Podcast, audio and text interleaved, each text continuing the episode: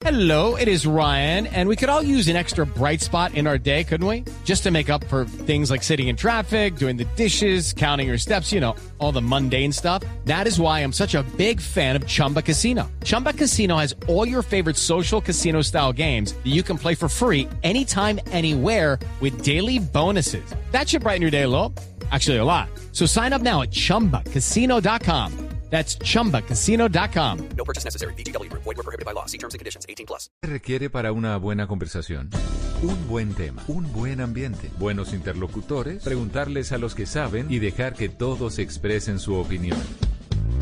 Cada noche encontraremos los ingredientes necesarios para las mejores conversaciones en Bla Bla Blue. La manera ideal de terminar el día y comenzar uno nuevo. Aquí comienza Bla Bla Blue. Conversaciones para gente despierta. en vivo desde sus respectivas casas. Bla bla blue. Mauricio Quintero. Y ahora con ustedes. María Macausland.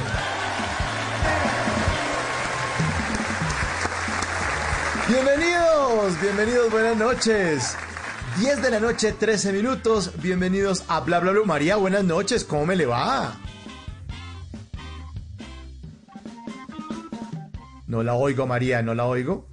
No la oigo, María, María, ¿qué pasó? Movamos el cable a ver si María aparece.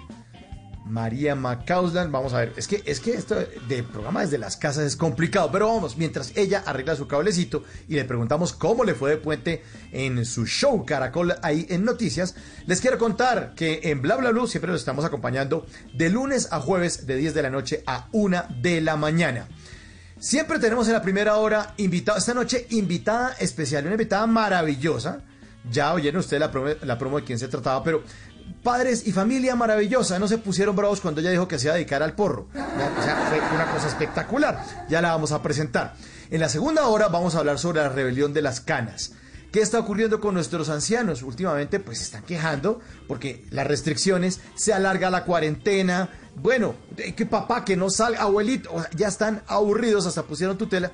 Y en la segunda hora estará un experto, David Bonilla, psicólogo, para contarnos cómo funciona la mente de los adultos mayores y podamos protegerlos, pero con cariño. En la segunda hora también estará Ana Milena Gutiérrez, de Noticias Caracol, de Cali, sí, con la campaña Salvemos a nuestros emprendedores. Una campaña divina donde siempre pone ejemplos de emprendimiento para que ustedes los apoyen comprando las cosas y ella se suma ahora a Bla Bla Blue con Salvemos a nuestros emprendedores. Y también hoy es martes de Cójanos el Hilo. ¿Qué hacemos? Buscamos hilos divertidos que hay en Twitter, que hay eh, en las cuentas de Facebook, con conversaciones que son divertidas y que vale la pena poner aquí al aire en Bla Bla Blue, porque ahora te escuchamos, ahora hablamos todos y hablamos de todo. Esta noche tenemos un hilo divertidísimo. Arroba doctora Granadilla en su cuenta de Twitter puso, ¿ustedes tienen algún superpoder? Hizo esa pregunta. No se imaginan las respuestas. Les va a dar mucha risa las respuestas porque hay el superpoder como de aprender a comparar aguacates a- a- a- hasta matar zancudos en la oscuridad. Está buenísimo. ¿Usted tiene algún superpoder, eh, María? Mauro, primero que todo, hola, ya estoy aquí. ¡Ey! Dios, es que ahí voy, ¿qué ya va a pasó? llegar la vencida en la conecte de primera, ya estemos ahí desde el primer segundo, pero ahora sí, buenas noches para ti, buenas noches Buenas para toda noches, la familia María. que se conecta de Bla Bla Blue. ¿Y qué superpoder tengo yo? Pues podría decir que lo comparto con nuestra invitada de hoy, que es la voz, cantar, Ah, comunicarme. claro. ¿no? Sí, sí, sí. Superpoder. Una voz poderosa y hermosa. Así es, y bueno, y con toda para, para, para acompañarlos hoy en estas tres horas que nos esperan, qué rico. Bueno, qué rico. Y a todos nuestros oyentes también los invitamos que nos sigan en nuestra cuenta de Facebook de Blue Radio Colombia. Estamos haciendo un Facebook Live para que recibamos con un fuerte aplauso a Adriana Lucía para hablar de amor. Buenas noches, bienvenida.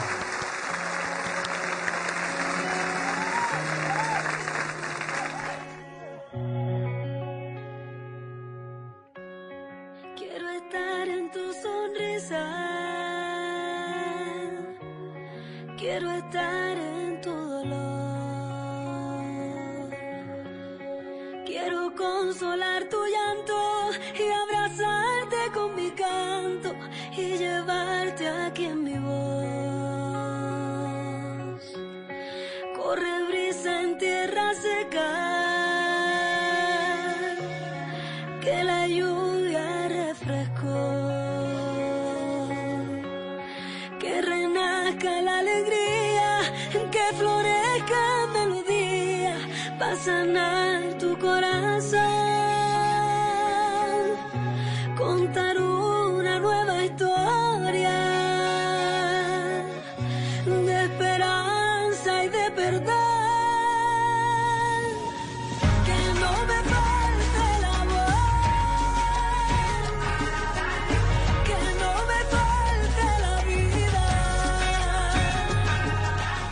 Bienvenida Adriana Lucía a Bla Bla Blue. Viene para hablar de amor, bienvenida.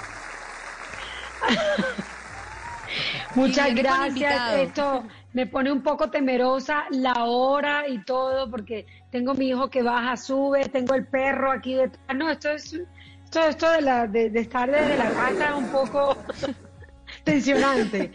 Claro. Adriana, bienvenida, ¿no? En cambio, a mí me encanta la cercanía porque allá atrás ve Salomón que ya empezó a robar cámara y a saludar. Y de eso se trata este espacio, o sea, esto es familia. Así que cuando quieras le dices que venga. Ya empezó a contar que se había cortado el pelo, que no sé qué. Olafo, mira, se fue arrastrando hasta que se ve ese bultico blanco que se ve ahí, es mi perro. Pero se, se Ah. fue rodando para verse aquí, mejor dicho, están todos muy pantalleros. No, bienvenido el perro, todo el mundo en su casa. Pero lo más divino es la manera en cómo empezamos el programa, con Para hablar de amor. Qué canción tan divina, o sea, llega directo al corazón, como bueno, como todas tus canciones, ¿no? Ay, no, tan linda, muchas gracias. Fue un- una, una canción que nació en este tiempo, o sea, por lo general, eh, yo compongo una canción, pero digamos que la lanzas después, o cuando la lanzas, la historia no es lo que estás contando en este momento, es real, pero no es lo que estás viviendo. Y con esta me pasa que es lo que quiero decir tal cual, es, es- lo que yo quiero decir en este momento, y por eso me emociono tanto cada vez que escucho para hablar de amor. Qué belleza, Adri. Bueno, y también veo que como siempre sigue esa línea de mostrar muchas caras, de que el video reúna sentimientos de niños, de todo un país. Es como seguir dándole voz a los que no la tienen, ¿no? Un poquito. Bueno, todas las personas que aparecen en este video eh, son imágenes de personas que son de alguna manera víctimas del conflicto, eh, personas lo- de los territorios, personas de, de la zona rural de este país, quienes todos han cedido su imagen y agradecer infinitamente a todas las personas que me ayudaron, a la red de víctimas, a la unidad de víctimas, al centro eh, de memoria, paz y reconciliación, a- mejor dicho, a toda la gente que hizo posible, a la Comisión de la Verdad también, que yo tuviese las caras y los rostros de estas personas para que el mensaje todavía fuera más real.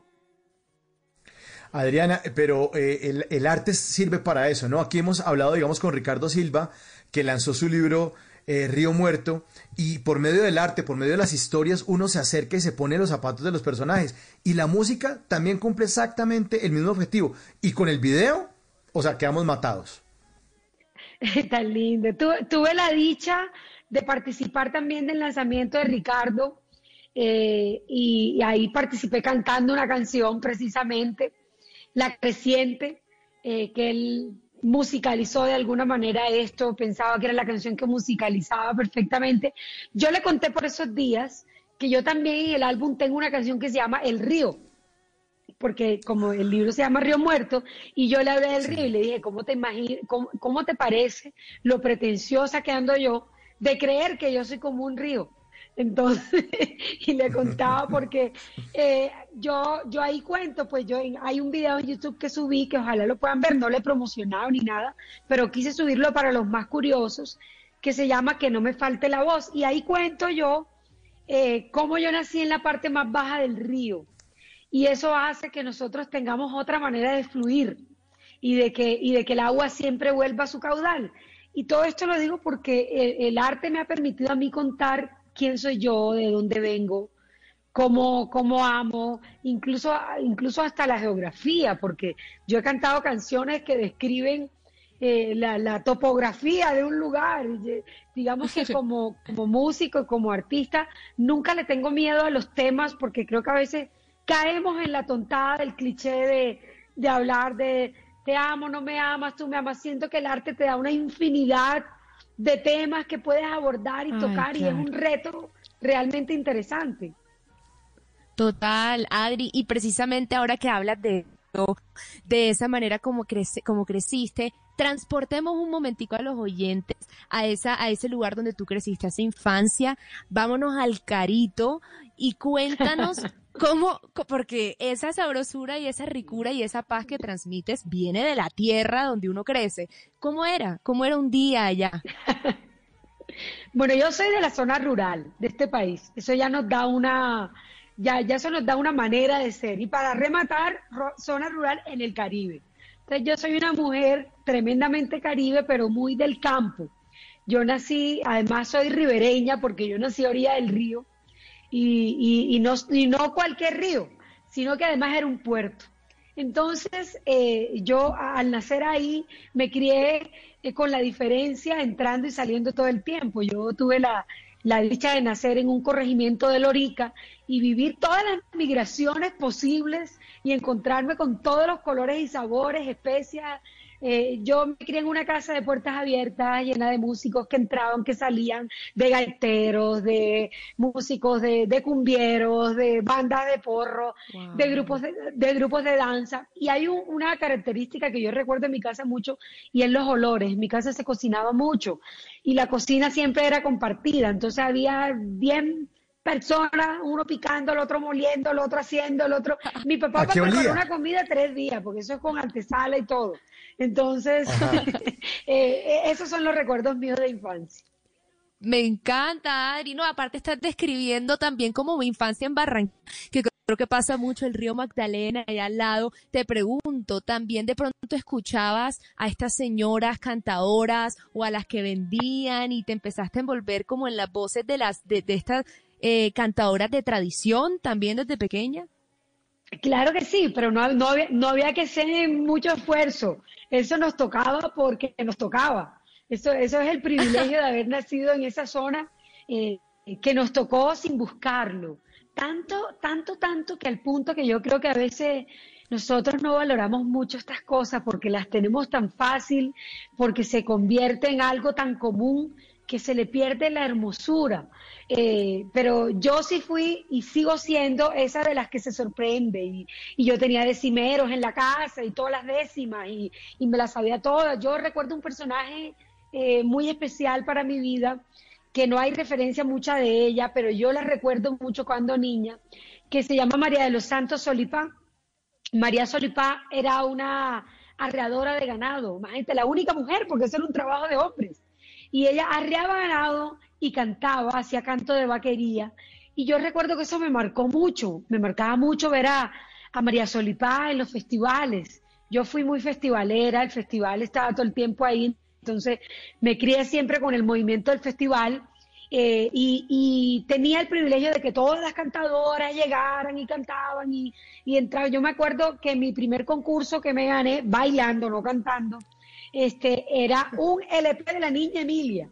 Entonces, ¡Ay, me muero! yo- No, no, espectacular. no me pareció muy divertido, la verdad, debo decirlo en ese momento. Yo quería ganarme otra vaina, pero con el tiempo uno valora y dice, wow, es que esto hace parte de la cotidianidad.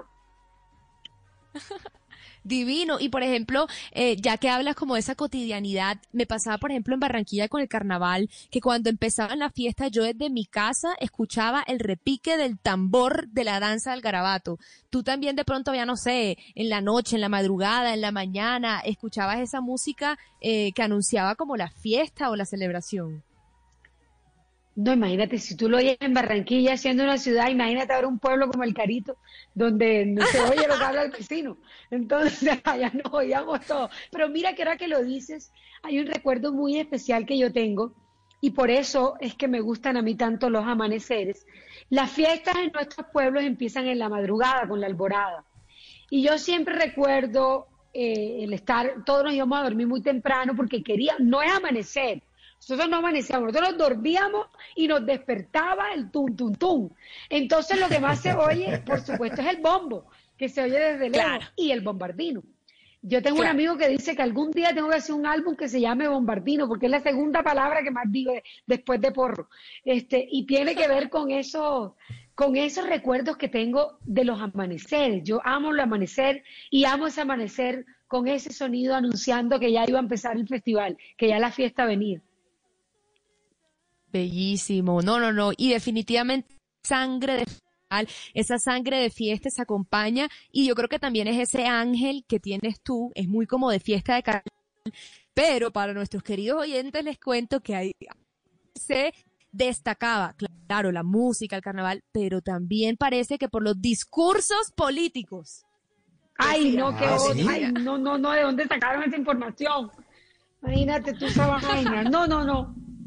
Tú sabes que todos ¿En tenemos un pasado. a, a- a mí me llevaban como de seis años, de siete años, ocho años, o sea, súper chiquita, a, a discurso. Y, y entonces, pero era el combo completo, debo decir. Empezaba discurso, Ajá. yo iba con mi vestido de, de bailadora y luego cantaba, además cantaba y bailaba. Entonces era el combo completo. Buenísimo, bueno, y bien artística, porque tu papá también era músico, de una familia de músicos, y en qué momento empezó también a gustarte la moda, porque hoy en día te vemos como fiel representante de este folclore, porque no hay pollera que tú no luzcas y que se vea hermosa y la llevas con todo el orgullo, ¿te gusta? Mira, yo creo que desde siempre, como que uno no se da cuenta cuando, cuando desarrolla todos esos gustos, pero eh, en la costa nos gusta mucho. Yo, yo me crié comprando tela. O sea, mi actividad favorita Total. de la vida es ir a comprar tela con mi mamá y podemos durar tres horas hablando de lino. El lino lan, el lino burdo, el lino no sé qué cosa, el lino de No, Tolú, no, el no, lino no. de Lorica. Eso era, eso hacía parte. Y recuerdo que yo viví mucho con mi abuela, pues con mis papás en casa de mi abuela paterna, que todavía vive, eh, doña Minerva Gracia, y mi, mi abuela, yo recuerdo que a ella le llegaban las revistas y los figurines, y ella cosía y bordaba, y yo, por ejemplo, me convertía en una muñequita para ella, para hacer, ella me hacía todos mis trajes. Entonces yo recuerdo que a mí me paraban en la calle para dibujarme el vestido, como, imagínate, en No. esa época, la época de los figurines y todo. Y, y, y le llegaban las revistas de moda. ¿Quién se las mandaba? No sé, las amigas de ella. Eh, no, no sé, mi, mi abuela, mi abuela es de padre italiano y tenía unas, unas familiares italianas divinamente de París que le mandaban todas las revistas y allá llegaban en el Caribe. Y yo, a mí me parecían espectaculares. Adri, o sea, esto ha sido un viaje al pasado porque costeño que nos está oyendo entiende que una tienda de telas no es solo una tienda de telas, fue donde pasamos gran parte de horas de nuestra infancia en las tardes o acompañando a la mamá o acompañando a la abuela, pero tal cual, haciéndose el último diseño. Mauro, yo no sé, usaba de ir a, a comprar Sí. tela y a mandar a hacerse la ropa. No, a mí me llevaban a tiendas de tela también y, y yo no sé por qué en las tiendas de tela como que se, ahoga, se ahoga, güey, no crecí en la costa sino en Bogotá, pero en las tiendas de tela siempre como que se ahoga la voz. Siempre, las mamás siempre compraban como paño Lenzi y como que la voz se ahogaba cuando ellas pedían las telas y las medían con los, uno- unos metros que yo decía, estas como que calculan mal, pero no calculaban nunca mal los cortes. O sea, era un, ¿cuántos metros, doña Gladys? ¿Cuántos metros? Entonces, uno, dos, tres, y lo medían, y sí, yo me va con las telas. Pero sí, esa tradición de las telas en la costa es, sí es totalmente distinta, sobre todo por, por, por la ascendencia libanesa y todo lo que ocurre maravilloso en la costa. Y de eso seguimos hablando esta noche aquí con Adriana Lucía en Bla Bla Blue, que nos está acompañando y lanzando su canción. Estamos hablando de amor. Para hablar de amor con Adriana Lucía.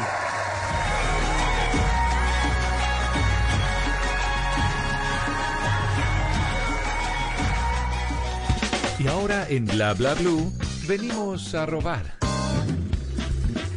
Muchísimas gracias. Venimos a robar porque vinimos a, a robar. Bueno, me robo cosas de Twitter e Instagram, pero las arrobo aquí en Bla Bla Blue. Adriana, ¿cuáles son sus arrobas en las redes sociales para que la gente la siga? Arroba, ¿cómo aparece usted, Adriana?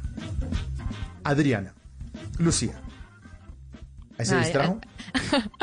Adri. Adriana se quedó con, No. con Salomón, con el perro de la casa. Ah, no, aquí me, aquí me están confirmando. Arroba Adriana Lucía está en Twitter. Arroba Adriana Lucía. Ahí la pueden seguir. Y pueden seguir nuestra transmisión también por Facebook Live, donde estamos en vivo en este momento con Adriana Lucía. Bueno, venimos a robar porque venimos a robar. Por ejemplo, este trino que me encontré en la cuenta de Twitter de arroba mamenflow, así se llama, yo qué hago, se llama arroba mamenflow en su, en su cuenta de Twitter, escribió lo siguiente, es un diálogo entre un paciente y su médico. Dice, doctor, hace mucho que tengo tendencias suicidas, ¿qué hago? Dice, primero que todo, págueme. Sí, sí, eso toca adelantarlo. Arroba. Frank el Flaco. Arroba Frank el Flaco. Nuestro querido comediante de Medellín posteó una frase en su cuenta de Instagram que dice lo siguiente. Dice, oiga, esas mercaderistas del éxito están solas para vender. Le pregunté a la de Bimbo dónde estaban los cepillos y me terminó vendiendo tostadas, pan, galletas y estoy esperando un producto nuevo que me llega mañana. Sí, son muy buenas para vender. Vinimos a robar porque venimos a robar. Este ya es un poco más serio. Arroba Litterland. Eh, Web 1 en su cuenta de Twitter. No se rían porque es más serio.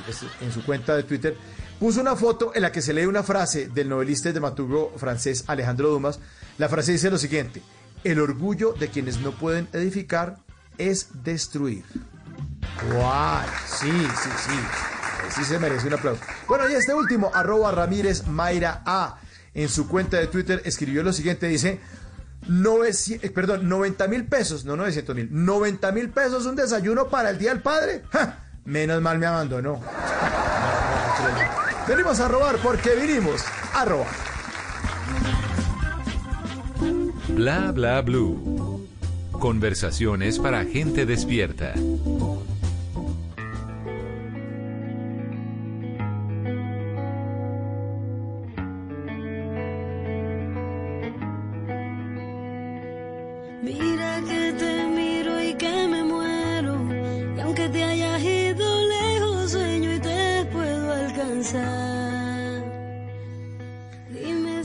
54. Esta noche estamos con Adriana Lucía. Esta canción sí se volvió un himno. Adriana, quiero que te quedes. Yo quisiera que se quedara aquí todo el programa, pero sabemos que no es posible. Tiene que estar allá cumpliendo con sus oficios de mamá. Su niño está por allá, que ya ha pasado varias veces. Estamos en Facebook Live. Eh, esta canción definitivamente un himno. Pelado miércoles. no le digas así tampoco. Pelado de miércoles.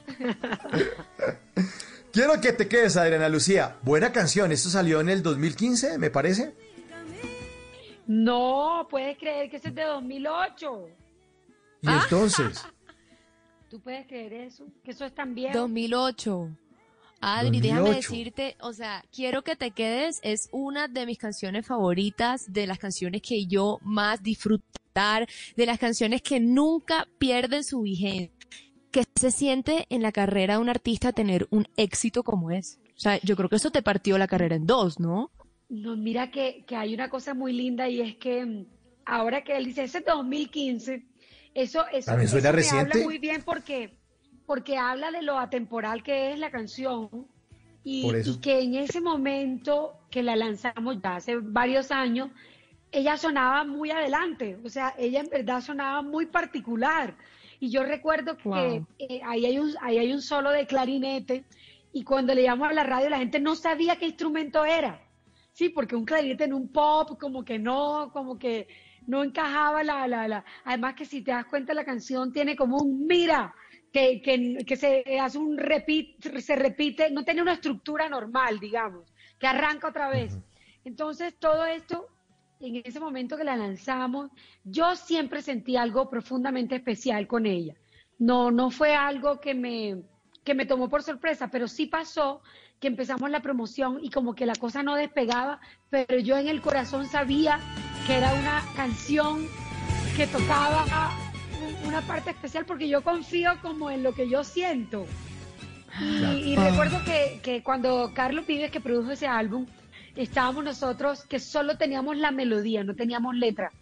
Eh, nos daba un, un arrugamiento, una cosa, y decíamos, no, pero esta canción, ¿qué? O sea, como que sin letra. Y ya nos producía todo eso. Y para mí fue una emoción muy grande ver cómo ella se, se demoró mucho, se demoró. Ella, es decir, no fue una canción que pegó e inmediatamente salió. Yo no te puedo creer eso. Pegó un año después de hacerle promoción. No. O sea, una cosa loca, que ustedes saben que eso no es normal, pues, en radio. Uno le dice, si la canción no, funcionó el primer mes, a los tres meses, chao. No, esto pasó un año después. Y yo... En, ¿Y cómo pasó eso? Luego, en ¿Al año qué pasó? 2015, Hice una versión Sí. en vivo. Eso sí pasó, que hice una versión en vivo en 2015. Pero ahí está, es una canción que siempre canto y, y que hace parte de, de- de la vida de muchas personas. Y yo quiero decirles que es una canción que cada vez que yo la canto me emociono. Es y a todo tu público.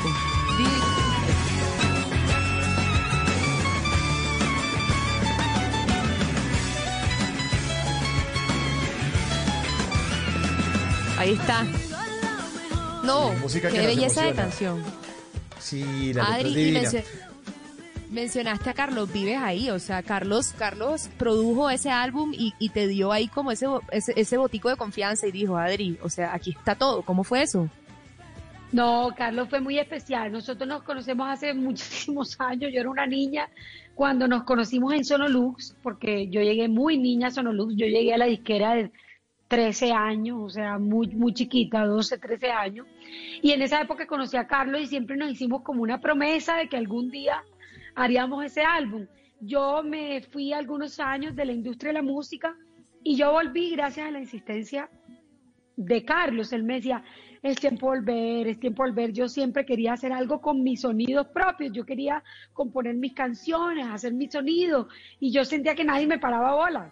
Que todo el mundo le interesaba. Era como que, ay, Wow. eso es un cuartico de hora, hágalo, ta, ta, ta, y eso ya se acaba.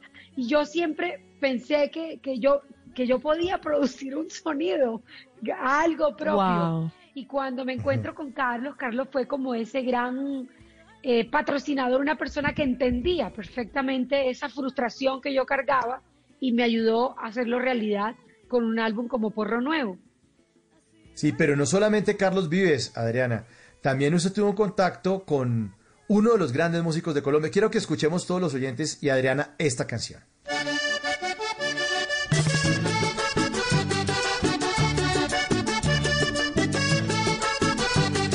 Este es el jerejere, ¿no, Adriana? ¿Te gustará? ¿El jerejere? ¿Es esta? No, esa no es. Ese no es el jerejere. Pero usted, usted tuvo un contacto con Rafael El Escalona, el del jerejere. el el jerejere. El jerejere. Que era un armadillo, tengo entendido. El jerejere. exacto, jerejere es Ajá. armadillo. En Venezuela le dicen cachicamo. A Cachicamo. Cachicamo. Bueno, ¿cómo fue ese contacto Cachicamo, con el, con el maestro le- Escalona? El maestro. Escalona. Sí. Sí, yo, yo, yo, yo conté con esa maravilla, ¿sabes? Alfredo Gutiérrez eh, me da la oportunidad a mí de presentarme por primera vez en la tarima eh, Alfonso López, en la Plaza Alfonso López, en la tarima Francisco el Hombre. Pero antes de eso hay una reunión previa en casa de Poncho Zuleta, estaba Emiliano Zuleta, estaba, yo tenía 11, 12 años, y estaba el maestro Rafael Escalona. Y yo canté de atrevida el RR de la autoridad de él. Y él, mejor dicho, se pegó una emocionada. Recuerdo, recuerdo que él eh, me recordó la última estrofa, que yo no, yo no me acordaba, Wow. yo no me la sabía. Y él me la cantó ahí. Y me dijo, prométeme que cuando tú grabes un álbum, tú vas a grabar esta canción. Eh, me dijo, es la persona que mejor ha cantado esta canción, imagínate, tremendo piropo. Y yo la grabé, por supuesto, en mi primer álbum. ¿Y, O sea, cómo, cómo, wow. cómo, cómo- cómo cantaba esa canción? Eh, eh, recordemos un poco esa primera vez. Bueno, vamos a echarla a cantar, que dice así. Ay, Vamos a yo iba echarla. como pero quise devolverme.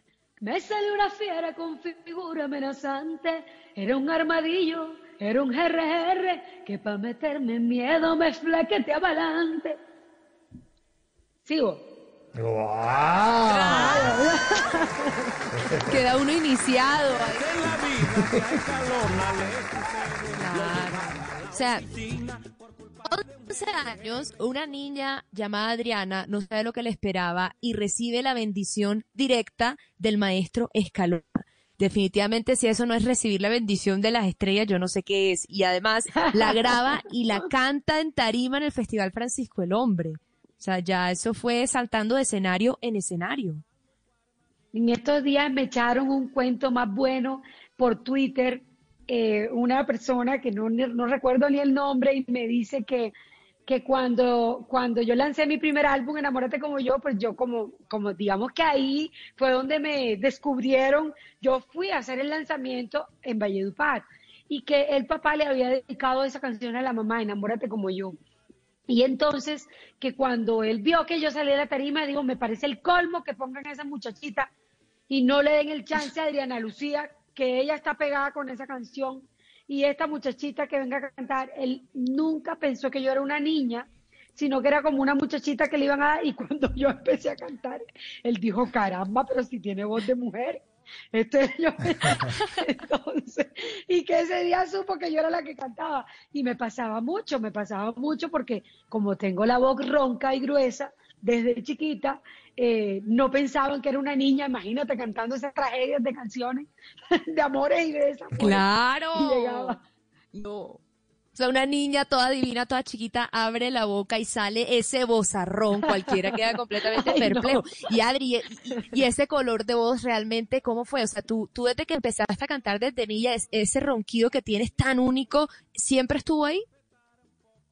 Siempre, siempre, ¿no? Yo, yo he sido ronca siempre y, y era un defecto, ¿no? Eso era un defecto porque en, en la época que, que uno era chiquito, las voces eran súper agudas y súper brillantes. Entonces, yo recuerdo que en Colombia no había, en ese mo- momento no había muchas opciones de técnica vocal eh, eh, que no fuera con enfoque lírico. Todo lo- todas las técnicas vocales que uno estudiaba tenían enfoque muy lírico. Evidentemente la voz ronca, nada que ver, pues.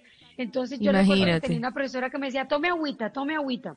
Eh, tome, tome más agüita. La agüita no me funcionó, pero eh, aquí seguí, firme y fuerte. Después con el tiempo era un elogio. La gente se convirtió, eso negativo se transformó en algo bueno.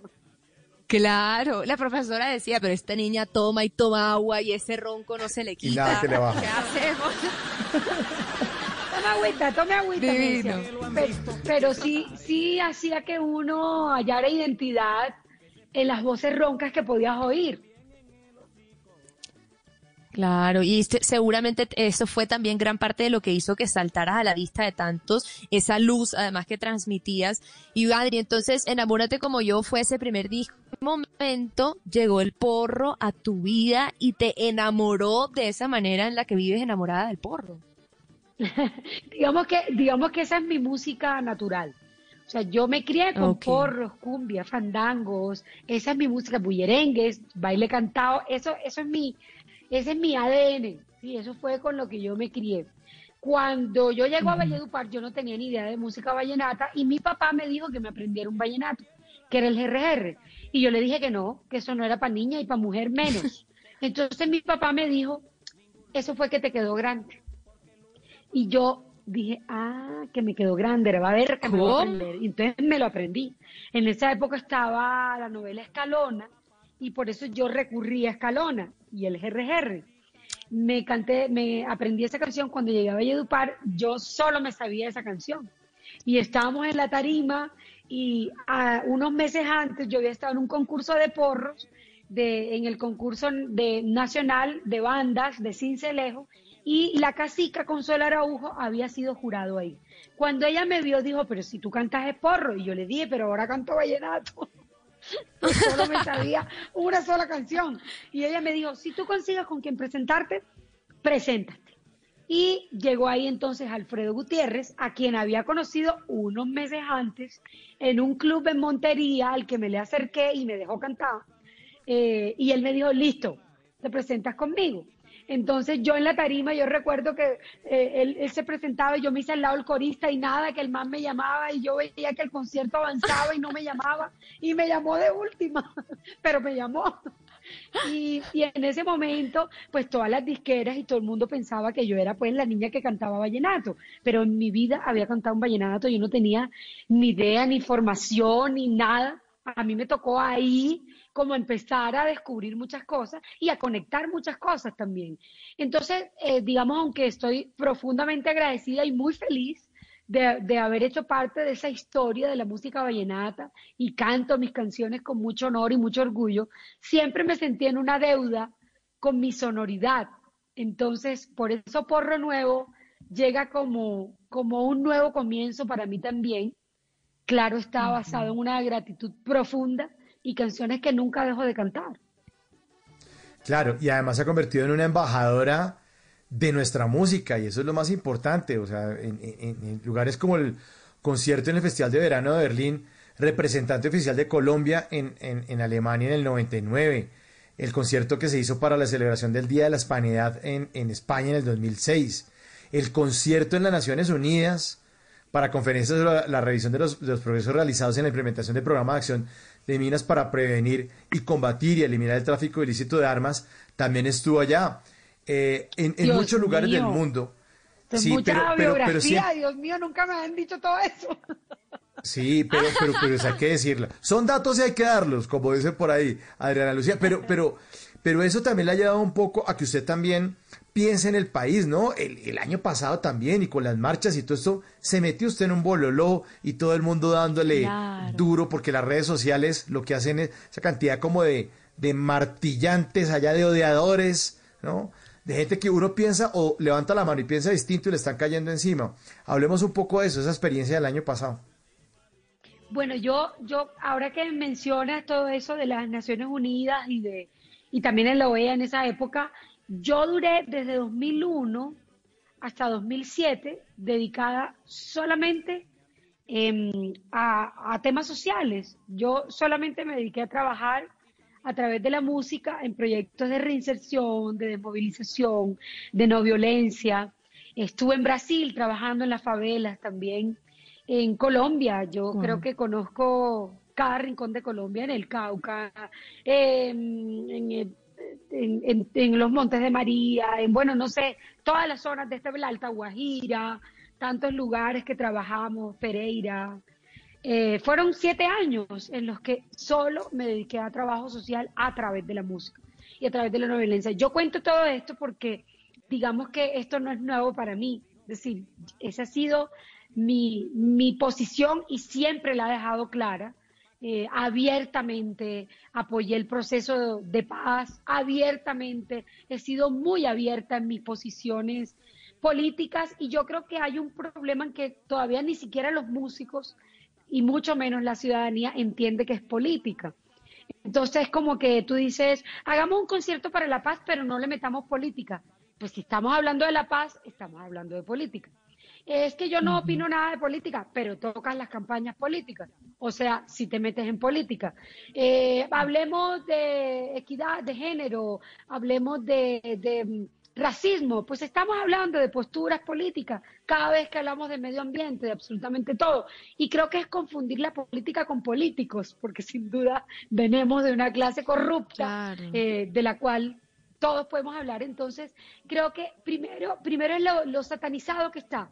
Y porque creo, creo que de alguna manera este país no tolera la diferencia. Nos han enseñado a pensar igual, a estar como en un rebaño, a que el cualquiera que se tra- salga de la estructura. Y ahora, un artista menos, porque un músico tiene que ser un florero.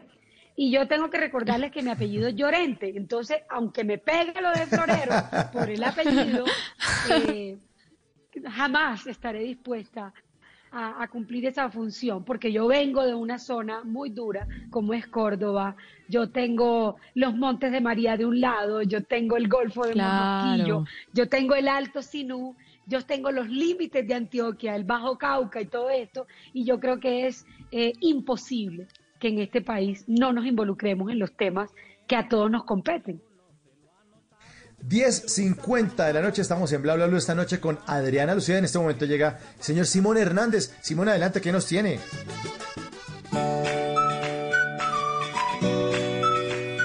Bueno, bueno, atentos con lo que les voy a contar. La Autoridad Mundial de Records, los Guinness World Records, que tienen un libro que se publica anualmente desde 1955, reconocieron a la japonesa Kane Tanaka en el 2019 como la persona viva más longeva del mundo, con 116 años y 66 días. Pero aún sigue alentadita y respirando muy bien a pesar del coronavirus. Hoy cumplió la nada despreciable edad de 117 años y 168 días. Felicitaciones a doña Tanaka, que actualmente vive en Fukuoka, Japón, y nació el 2 de enero de 1903. Pero eso sí, la persona más longeva de todos los tiempos fue Jean-Louis Calme, quien vivió 122 años y 164 días. Una francesa que toda su vida estuvo en un pueblito llamado Arles, famoso por las pinturas de Van Gogh. Y obviamente ella lo conoció y contaba muchas anécdotas de este artista hasta su muerte en 1997. Les conté esta historia porque hoy en la segunda hora de Bla Bla Blue hablaremos de la rebelión de las canas, esa inconformidad que sienten nuestros adultos mayores con las normas que los restringen en esta cuarentena, con nuestro invitado el psicólogo David Bonilla para abordar el tema desde el punto de vista psicológico, con el objetivo de proteger a nuestros adultos mayores sin que sientan que son unos niños chiquitos.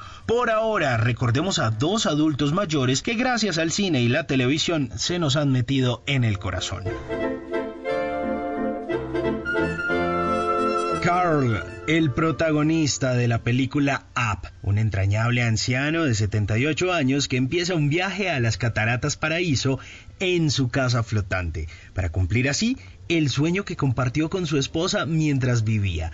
No es realmente un abuelo, pues no tuvo hijos, pero al final se comportó como uno con Russell, el chico que lo acompaña en su viaje.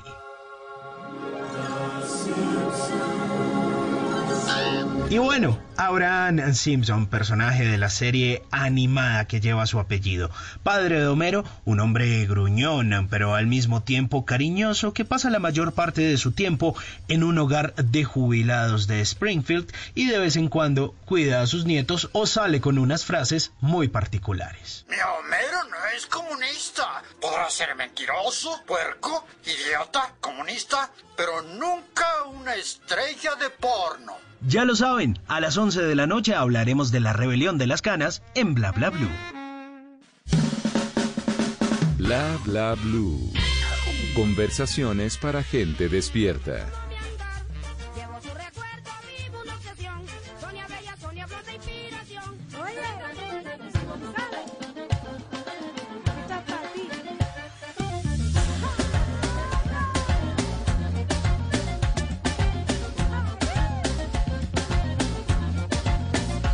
Ujujupa, 1054, estamos con Adriana Lucía. Y esta es Sonia González. prendió Hablemos de. Sonia González. Sí, se, se prendió, se prendió un martes. Dios. Hablemos de Sonia González, Adriana. De Lucy, de Lucy. De Sonia Lucía Inés González Bedoya. Ay, no, espectacular. Yo- me parece como un sueño. Está hablando de ella aquí, que, que, que tú digas su nombre. O sea, eso me, me honra mucho porque, porque ahora que escuchaba eh, la promoción, justo que estabas hablando ahora de lo que viene en la segunda hora y la rebelión de las canas, creo que, creo que este es un país ingrato con los adultos mayores. Es un país muy duro, y, y yo tengo una profunda admiración por toda la gente que ha hecho historia en este país. Y aunque Lucía Inés, mejor conocida como Lucy González, murió muy joven, porque murió a los 61 años, eh, ella representa esa sonoridad, ella representa esa época maravillosa del porro de orquesta, del porro de salón, del baile de salón, que quizá la gente ni siquiera sabía cómo se llamaba ella porque el nombre lo tenía el dueño de la orquesta pero eh, es una persona que, ha cantado tantos clásicos de la música colombiana y ni siquiera se reconoce. Entonces, para mí contar aquí Sonia eh, y la tabaquera, que por eso fue tu lapsus, porque Sonia era la que estaba sonando, eh, Sí. eh, y, y- y que de hecho fue una gran amiga de Lucy, Sonia Cotes. Eh, eh, es hermoso poderla escuchar aquí en radio y poder hablar de esta sonoridad en estos tiempos. Así es, Adri, qué bonito. Y volviendo a mantenerlo vivo a las nuevas generaciones, ¿cuál es tu primer recuerdo de estar escuchando música de Lucy González? Me imagino que marcó tu infancia. ¿Tienes ese recuerdo? Claro, mi papá me enseñaba las canciones. Recuerdo que hay una canción, eh, vamos a cantar un pedacito y todo, que decía así, se llama Caño de Aguas Prietas, y dice, Cañito hermoso, caño de aguas prietas, todas las mañanas no hacía otra cosa pensar y pensar. Juntaba el arco con la flecha en mano, unos lindos peces yo solía pescar. Cañito negro, caño de aguas prietas, agüita hermosa que me vio crecer.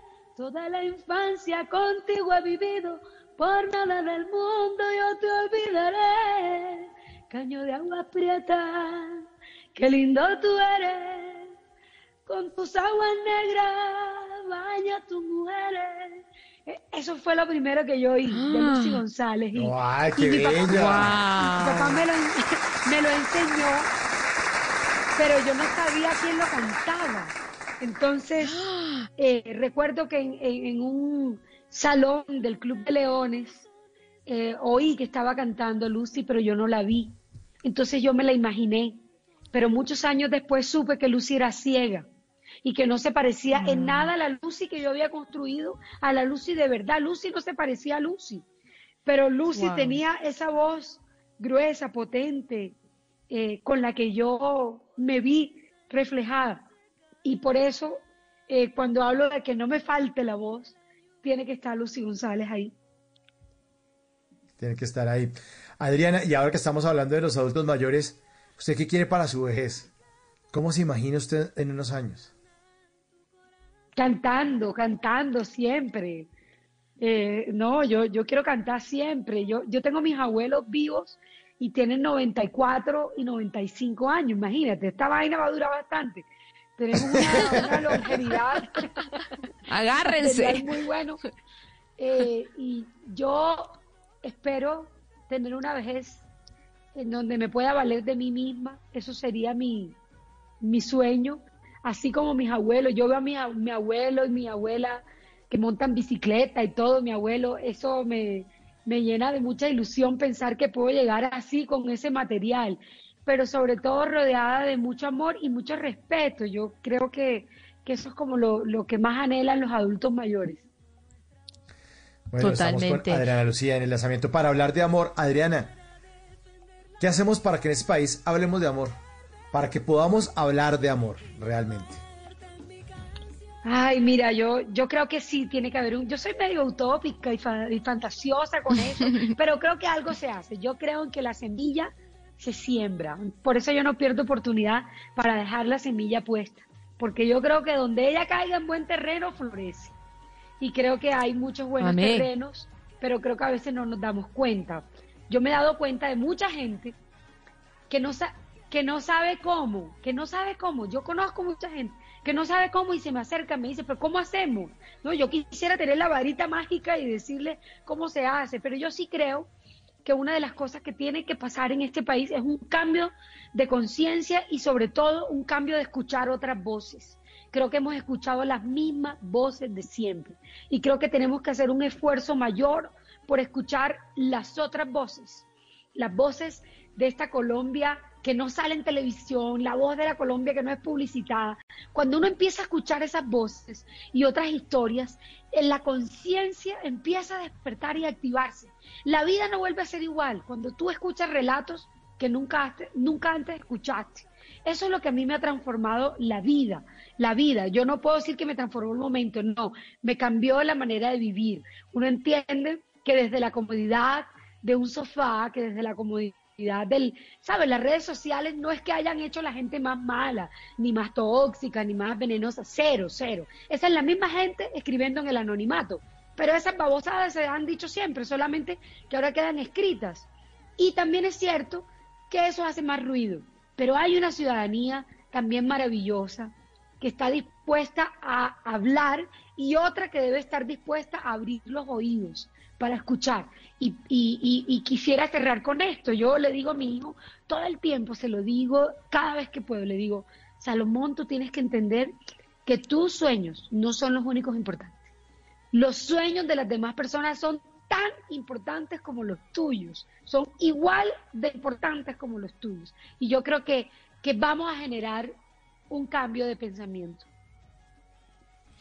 Adri, pues yo te dejé hablar hasta el final porque, ¿sabes? Yo quiero hablar de amor. O sea, yo quiero firmar esa, esa petición, esa idea, ese nuevo sencillo que tienes y me sumo a ti y te pongo la firma que lo que nos están oyendo hoy les está llegando este mensaje a donde tiene que llegar y que lo último que hay que perder es esa fe en que en todo ser humano hay ese amor. ¿Y, y qué nueva voz vamos a oír? La tuya y la de todos los cantantes que estén listos para seguir velando por este país que es tan hermoso, que nos regaló a Lucy González, que nos regaló a las cantadoras, que nos regaló las telas para hacer nuestras polleras. Así que gracias y que tu voz, Adriana, no se apague. No se, los 100, Ay, no hasta la linda, 94, tan hasta los linda, 100. Tan linda, ¿no? Hay tantas voces tan hermosas para escuchar y yo eh, quisiera darle las gracias a ustedes por esta, por esta entrevista tan especial, tan particular. Pero no quisiera despedirme sin antes decirle a la gente que, eh, que no nos pongamos más cargas de las que ya tenemos, ¿sabes? Esta, esta pandemia es lo suficientemente dura como para que además tengamos que ser mejores, emprender, encontrar más propósitos, superarnos, hacer tres negocios, aprender cuatro idiomas. O sea, es una cosa terrible la carga social que hay tan espantosa. De esto hay que salir vivos, de esto hay que salir vivos. Eso es lo primero. Como sea, más barrigón, menos barrigón, como sea, pero hay que salir vivos. Y, y, esa, y eso Ay, es lo que yo quiero decirle a la gente, que, que no se sientan mal si un día están frustrados, que no se sientan mal si un día no tienen ganas de levantarse. Yo creo que, bueno, deseo con todo mi corazón que sea Dios renovando tus fuerzas, dándote más esperanza eh, y que podamos cambiar este lenguaje. Esta boca que maldice, esta, esta boca que ofende tanto, también sea una, una boca que bendiga y que diga cosas maravillosas para la gente. 11 de la noche, 3 minutos. Es Adriana Lucía en Bla Bla Blue. Muchas gracias, Adriana. Feliz noche. Hablamos de amor. ¡Chao! ¡Qué lindo!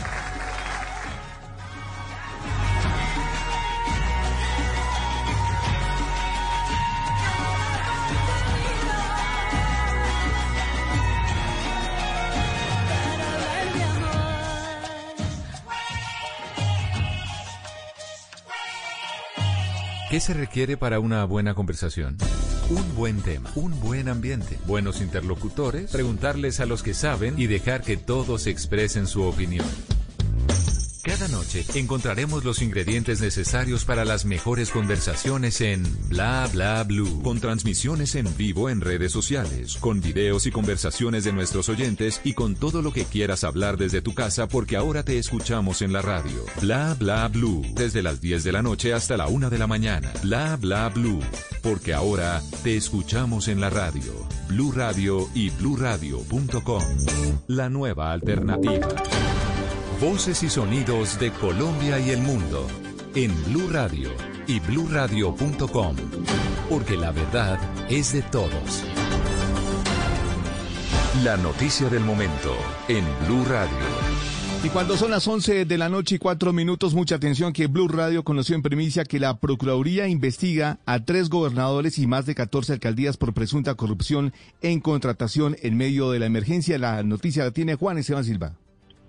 Hola Javier, buenas noches. Pues efectivamente, Blue Radio ha podido conocer en primicia, son tres investigaciones que va a dar a conocer el procurador Fernando Carrillo este miércoles. La primera gobernación que está siendo investigada ya por la Procuraduría es la de Arauca, sobre la cual se van a anunciar decisiones en materia disciplinaria. Otra gobernación que también está bajo la lupa de la Procuraduría es Quindío y también el departamento de Vichada. Hay que recordar que no solamente se trata de pliego de cargos, sino que también habrá otras, otros anuncios muy importantes como la apertura de investigaciones formalmente. Hay que recordar también, Javier, que la Procuraduría tramita más de 999 procesos disciplinarios, precisamente como usted decía, por presuntos actos de corrupción en medio de la emergencia, tal como ha ocurrido, por ejemplo, con los sobrecostos en la entrega de mercados en varias regiones del territorio nacional. Y el 70% de estos procesos, Pues eh, 364 en total corresponden a casos en más de 272 alcaldías del país.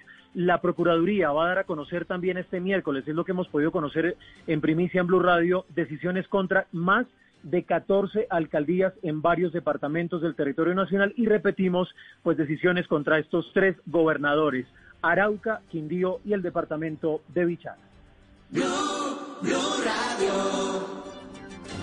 11 de la noche y 6 minutos en otras noticias. A corte del 14 de junio, según datos del Ministerio de Salud, son 589 los municipios no COVID en el país, 29 municipios menos que hace cuatro días, después de que el 10 de junio se registraron 618. La información la tiene María Camila Castro.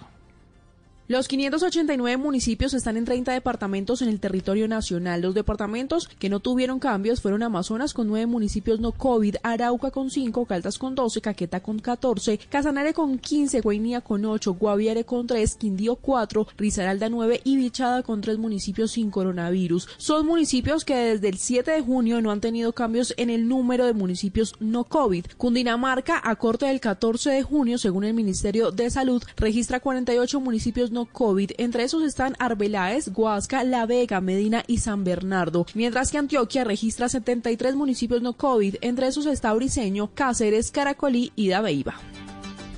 11 de la noche y 7 minutos. La pandemia dilató las discusiones para reglamentar Uber y otras plataformas y todo indica que se va a hundir el único proyecto de ley al respecto. María eh, Marcela Peña.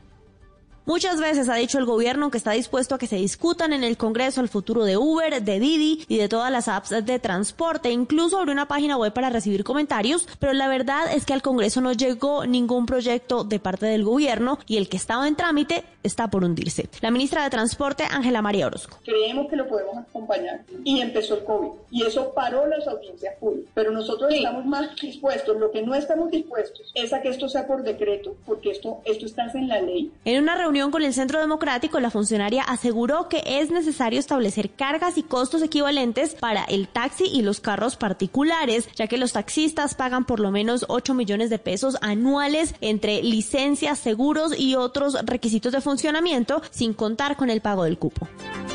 11 de la noche y 8 minutos. Migración Colombia advierte una desaceleración en la salida de migrantes venezolanos por la reactivación de varios sectores económicos del país. Rueno Campo. Si así lo afirmó el director de Migración Colombia, Juan Francisco Espinosa, quien afirma que en estos momentos son miles de ciudadanos venezolanos que están pidiendo ser regresados a su país de manera autorizada. Sin embargo, dice él, hay quienes están decidiendo quedarse. Pues empiezan a encontrar de nuevo una fuente de ingreso y esto inmediatamente los desestimula para ir hacia Venezuela. No olvidemos, la situación en Venezuela no ha mejorado. Según datos de Migración Colombia, desde Bogotá han salido en medio de la pandemia 11.000 ciudadanos venezolanos hacia su país. De Bucaramanga lo han hecho 4.000 de la ciudad de Cali 3.000 y de la ciudad de Medellín han regresado hacia Venezuela 2.000 migrantes. 11 de la noche y 9 minutos en Ocaña, norte de Santander, la familia del ganadero que murió durante un operativo de rescate en zona rural de Río Oro, Cesar, señala que nunca autorizaron ningún procedimiento de la fuerza pública. Cristian Santiago. La familia del ganadero Juan Pablo Castillo, que murió durante una operación policial para su rescate al sur del departamento del Cesar, no sale del asombro al conocer la noticia. Una de sus sobrinas, Natalia Castillo, quien tomó la vocería por toda la familia, dijo que ninguno conocía de esta acción. En ningún momento ni siquiera estábamos enterados del operativo que se iba a realizar hoy. Nosotros con mi papá viajamos hoy pues a Ocaña porque esa era la orden con el grupo pues que tenía a mi tío. Vinimos, estábamos recolectando la plata, estábamos haciendo el conteo, nos disponíamos a realizar el día de mañana la entrega y eh, Hoy nos llama en la mañana el general Murillo del Gaula Nacional diciendo que a mi tío lo habían matado. También dejó claro que los secuestradores se identificaron siempre como integrantes del ELN. 11 de la noche y 10 minutos. El presidente Donald Trump eh, firmó un decreto que insta a todos los estados del país a emprender reformas en las fuerzas de seguridad para evitar el abuso policial y la discriminación, esto tras la muerte de George Floyd. Ricardo Espinosa. La orden ejecutiva firmada por el presidente Trump en los jardines de la Casa Blanca sustenta los cambios en tres puntos. La creación de una lista negra con agentes que han sido amonestados por cometer abusos, incentivos económicos para los cuerpos policiales que lleven a cabo una certificación independiente y una mayor participación de los trabajadores sociales en incidentes no violentos. Estas reformas, que deberán ser acometidas por los distintos estados y ciudades del país, no contemplan dos de las principales exigencias que se pidieron durante las protestas por la muerte de George Floyd, como lo era la prohibición absoluta de algunas técnicas de arresto consideradas abusivas y la reducción de fondos destinados a la fuerza del orden. Choke calls will be banned except if an officer's life is at risk. And I will say we've dealt with all of the various departments, and everybody said it's time. We have to do it. Additionally, we're looking at new advanced and powerful, less lethal weapons to help prevent deadly interactions. El mandatario dijo que como parte de este nuevo proceso de acreditación se prohibirán las llaves de estrangulamiento, excepto si la vida de un oficial de la policía está en riesgo. También el mandatario aseguró que el pueblo es consciente de que sin policía hay caos, sin leyes hay anarquía y sin seguridad hay catástrofe. Aseveró Trump que los estadounidenses quieren ley y orden, lo demandan, a lo mejor no lo dicen, a lo mejor no están hablando, pero eso es lo que quiere el pueblo de los Estados Unidos. Ricardo Espinosa, Blue Radio. Noticias contra reloj en Blue Radio. Y cuando ya son las 11 de la noche y 11 minutos, mucha atención que el presidente de Honduras, eh, Juan Orlando Hernández, confirmó a esta hora en cadena nacional que tiene COVID-19. Eso lo está diciendo en este momento a través de las de, de, la televisión nacional de ese país. Entonces confirmamos que el presidente de Honduras, Jorge eh, Juan Orlando Hernández, confirma que tiene COVID-19. La cifra, este martes el dólar se negoció en promedio en la Bolsa de Valores de Colombia a 3.741 pesos con 89 centavos, lo que representa una caída de 16 pesos con 26 centavos con respecto a la tasa representativa del mercado. Y seguimos atentos eh, porque la Superintendencia de Industria y Comercio le envió un fuerte mensaje a FENALCO para que sus agremiados no vulneren los derechos de los consumidores en el primer día sin IVA y advirtió que adelantará funciones de vigilancia e inspección directamente en el terreno y por eso pidió la colaboración de todos los afiliados. La ampliación de estas y otras noticias se encuentra en blueradio.com. No olvide descargar la aplicación Corona App en App Store y Google Play para estar informados sobre el avance del coronavirus en Colombia. Sigan ahora con Mauricio Quintero y todo su equipo de Bla Bla Blue Conversaciones para gente despierta. Dígale no a las noticias falsas. Evite los medios anónimos e irresponsables. En tiempos de emergencias y de incertidumbre, es fundamental la información verificada y confiable. Los medios de comunicación formalmente establecidos, por su profesionalismo y responsabilidad, son el antídoto más eficaz contra las noticias falsas y la desinformación. Infórmese por la radio y la televisión a toda hora, con los rostros y las voces que usted conoce y confía. Fue un mensaje de la Asociación Internacional de Radiodifusión, AIR. ¿Qué es ser mamá? Ser mamá es enseñar. Es ser el centro, el comienzo y el final de la familia. Es hacer cada momento especial. Es unir las generaciones y pasar el legado. Tal como hace mucho tiempo, ella te lo pasó a ti. Super Arepa. La harina para hacer arepas de las super mamás. Trabajamos pensando en usted. Feliz día al papá que es el primero en enterarse de las noticias. Al papá que escucha y le gusta ser escuchado. Al que disfruta los goles sin verlos. Al que oye todos los puntos de vista y ningún tema le queda corto. Feliz día, papás Blue. Blue Radio. En Blue Radio, tiempo para lavarnos las manos.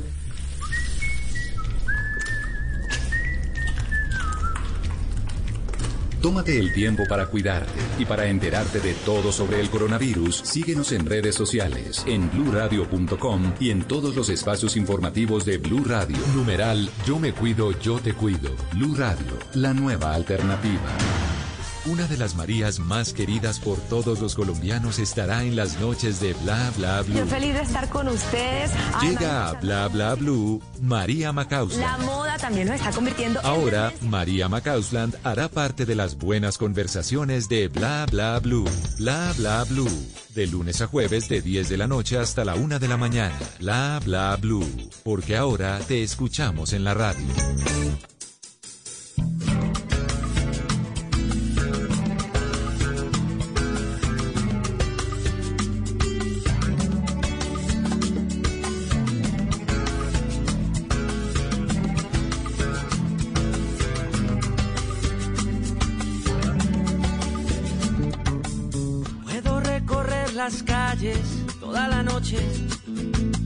Solo porque sé que estás en la ciudad, como dice esa canción.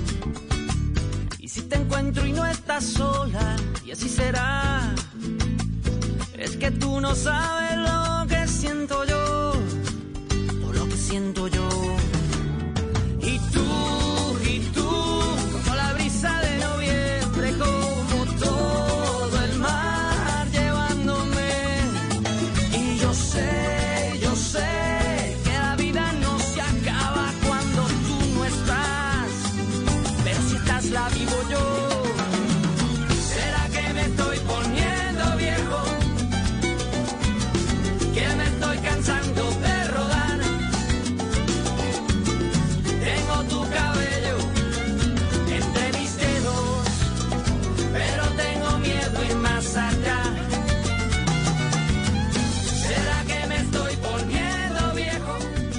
Ay, ¿será que me estoy volviendo viejo?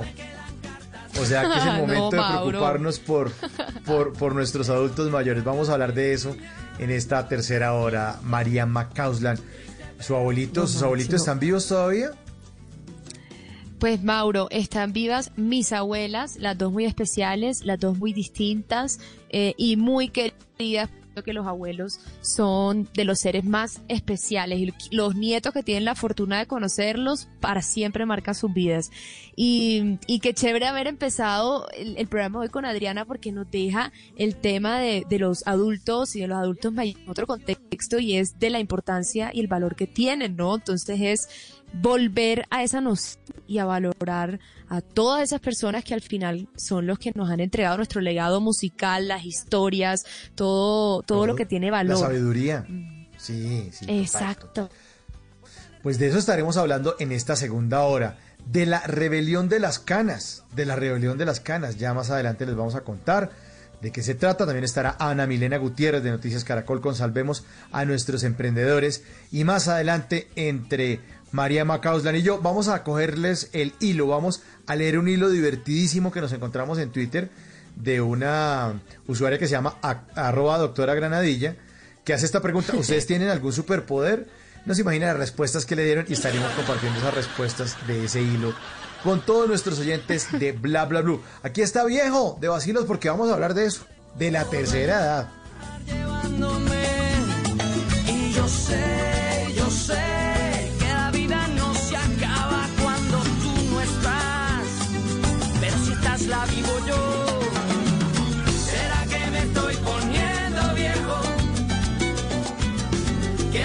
Bueno, a propósito de este tema de esta noche en Bla Bla Blue, eh, le recuerdo una encuesta que pusimos en nuestra cuenta de Blue Radio en Twitter, arroba, arroba Blue Radio Co. A propósito de nuestro tema de esta noche. Durante esta cuarentena estaremos siendo muy exagerados con las medidas preventivas para nuestros adultos mayores. Esa es la pregunta. ¿Estaremos siendo muy exagerados con las medidas preventivas para nuestros adultos mayores? Respondan sí o no. Y más adelante estaremos compartiendo las respuestas con todos nuestros oyentes. Porque fíjese, María y oyentes, que hay una incomodidad, la que sienten nuestros adultos mayores, con las normas que lo, res- lo restringen en esta cuarentena. Han pasado casi tres meses de cuarentena. Y en un país Sí. en el que los mayores de 70 años ya superan los 3 millones de habitantes, existe una molestia por parte de ellos que con las restricciones que les ha impuesto el gobierno y con la lora también que nosotros eh, les damos, se sienten limitados, se sienten discriminados, se sienten molestos. Eh, escritores como Daniel Samper Claro. Pizarro, que tiene 74 años, eh, políticos como Humberto de la Calle, que tiene 73, y hasta el director técnico de su Junior de Barranquilla, eh, Julio Comesaña, de Exacto. 72. Comesaña está esto- bravísimo. Todo punto de mandar a, mandar cácara, mandar cácara con las restricciones. No, no, no. sí. Incluso el científico académico Moisés Basserman dijo que esto es como una condena del tema de la casa por cárcel. O sea, no, no, no. Es que, es que ya nos sentimos es encerrados. Como si esto fuera casa por cárcel, no cuarentena. Los mayores están fastidiados. apocalipsis! El apocalipsis, doña Goga, usted lo ha dicho. Los mayores están fastidiados por la extensión de su confinamiento y porque en algún momento el presidente Duque eh, habló de proteger a nuestros abuelitos. No, pues esa frase le cayó muy mal Claro. a personajes como Jean-Claude Besudo, eh, que es el presidente de Aviatur, que también ha estado aquí invitado en Bla Bla Blue. Dijo, no, dijo. Porque la "Mis verdad es nietos", que Sí puede llamarles. porque ahorita entonces se nota también por generalizar y decir todos los adultos eh, mayores son abuelitos. Entonces, son abuelitos. ¿De cuándo acá tener cierta edad significa que uno tiene nietos o significa que se agrupa todo el mundo bajo la misma descripción? Lo que tú acabas de decir. En este mismo grupo está eh, Daniel Saper eh, Pisano, Humberto de la Calle, está Comezaña. Entonces, me puso también a pensar, hay que realmente repensar a quién le dice un abuelito y, cómo manejar esto de la cuarentena porque, porque ya no se puede generalizar. No se puede generalizar, pero fíjese que ni siquiera Jean-Claude Besudo, que tiene nietos, dice, ni mis nietos pueden llamarme abuelito, o sea, no más. Hay una tutela. Hay 25 personalidades colombianas mayores de 70 años interpusieron una, una acción de tutela contra el gobierno de Iván Duque por la supuesta discriminación en las medidas para el control del COVID-19. Por eso, para hacerlo mucho más amable y hacerlo casero, porque estamos en la casa, tenemos esta noche a David Bonilla Macías, que es psicólogo experto en relaciones de pareja. Él es director de Conexiones Consultoras, es profesor, es investigador y consultor en desarrollo personal y organizacional, para abordar ese tema desde el punto de vista psicológico con el objetivo de proteger a nuestros adultos mayores pero que no sientan que los estamos tratando como niños chiquitos, porque eh, es así, no es, es, por ahí creo que no es el camino. Le damos la bienvenida esta noche a eh, David. Buenas noches, bienvenido a Bla Bla Bla, señor. ¿Cómo está? Buenas Mauricio, buenas noches, muchas gracias, muy bien, afortunadamente. ¿Ustedes qué tal? Bien, aquí desde las casas también, acompañando a nuestros oyentes aquí en Bla Bla Bla todas las noches. Bueno, empecemos hablando de rebelión de las canas, eh, David. Primero, ¿cómo funciona la mente o la manera de razonar de un adulto mayor, para que lo podamos entender y no seamos tan atrevidos. Bueno, Mauricio, ustedes ahorita tocaban varios puntos súper importantes y era primero la parte de nuestro sistema de creencias, cómo, cómo hemos hecho alrededor del el envejecimiento un montón de mitos, un montón de palabras súper mal utilizadas. Yo escucho a veces que les dicen, ay, el viejito, viejito, venga para acá, abuelito, venga para acá, y como que usamos unos, unos diminutivos que alrededor de envejecer, pues terminamos haciendo es casi que eh, excluyendo a las personas, limitándolas, generando unos procesos que pues no son necesarios. Eh, ¿Cómo funciona el cerebro? ¿Cómo funciona el de todas las personas? Hay que entender que asociados a ese proceso de envejecimiento de manera biológica se empiezan a perder algunas funciones, pero no necesariamente llegar a, ser a un adulto mayor, que también tiene que ver con un tema social, eh, hace que yo esté enfermo o hace que yo ya esté limitado. Sí, como que asociamos el envejecimiento y la vejez o, el, o llegar a ser adulto mayor a que ya no servimos para nada, ¿no? A que ya la cosa no funciona, que el cerebro dejó de procesar como procesaba antes y no necesariamente el ejemplo que ustedes ponían de todos estos personajes, pues es que están funcionando mucho mejor que muchos adolescentes en este momento porque sus hábitos de vida son sanos, porque la forma en que han entendido su vida y su proceso vital los lleva a tener mejor condición de salud que muchos de edades mucho más jóvenes, ¿no? Wow, o sea, que tú dices, te atreves a decir que sin importar la edad es posible que una persona de 75 años tenga mejor salud que alguien de 50. Pero definitivamente. Y, y María, mira, hay un tema y es el, los hábitos de vida, por ejemplo. Hoy digamos que las personas jóvenes de entre 30 y 50 años, hace 20 años no se veían personas con diabetes, no se veían personas que se infartaban, no se de ese margen de edad, ¿no? O sea, el infarto estaba asociado de los 50 para arriba, la diabetes empezaba de los 55 hacia arriba. Hoy tenemos personas de 25 años con diabetes y eso tiene que ver con unos hábitos de vida. Entonces, mm. definitivo, no necesariamente llegar a cierta edad nos hace estar vulnerables o enfermos. El estrés y todo eso. Es que yo, yo, yo una vez hablaba de eso con mi mamá yo le decía, uno por lo menos, uno creció a punta de chupetas y eso, las mamás de uno les daban, era, era panela, y la gallina era gallina de patio, y hacían jugos con las moras que arrancaban del patio. No, uno ahora toma cosas con preservativo, entonces eso, eso en la edad le va pasando la cuenta de cobro. O sea, eh, señor Mauricio Quintero debe a cuerpo humano la suma de por concepto de, porque le pasa una cuenta de cobro. Y, y los temas, digamos que aquí viene un tema y es a medida que nosotros vamos envejeciendo, el tema cultural y social empieza a generar un tema supremamente importante. Ahorita Adriana Lucía, que los estaba escuchando, decía cómo, cómo la percepción que tenemos de, los, de, los, de, de la vejez en nuestra sociedad es excluir a los abuelos, es excluir a los viejos, es excluir a las personas de la tercera edad. Y eso, si yo no le permito a una persona que socialice, que interactúe, que participe de la toma de decisiones, pues lo estoy quitando la posibilidad, lo estoy privando de desarrollar sus facultades. ¿sí? Entonces, como que se convierte en un tema social y en un país como el nuestro, que, yo siento que, hemos sido muy, digamos que de alguna manera, irresponsables eh, con el cuidado por el adulto mayor ¿sí? y por el proceso de envejecimiento. Claro, totalmente. Y ahí te pregunto, en ese proceso de no excluir, sino de incluirlos, pero empieza uno ese imaginario de que quienes pertenecen a la tercera edad son tercos. Entonces, como son tercos y hay una idea de que empiezan a comportarse como entonces hay que cuidarlos. ¿Cómo tú responderías eso? Bueno, el, tema de la terquedad, yo, digamos que en lo que yo he visto en, la clínica, la posibilidad que he tenido con, de acompañar, por ejemplo, empresarios en todos estos temas organizacionales, definitivo y es que la experiencia te da a ti una postura crítica de la realidad, ¿sí? Claro. Y ya tú no tragas entero. Entonces, cuando tú ya llegas a cierta edad que te digan cualquier cosa, es como, ok, pero ¿por qué?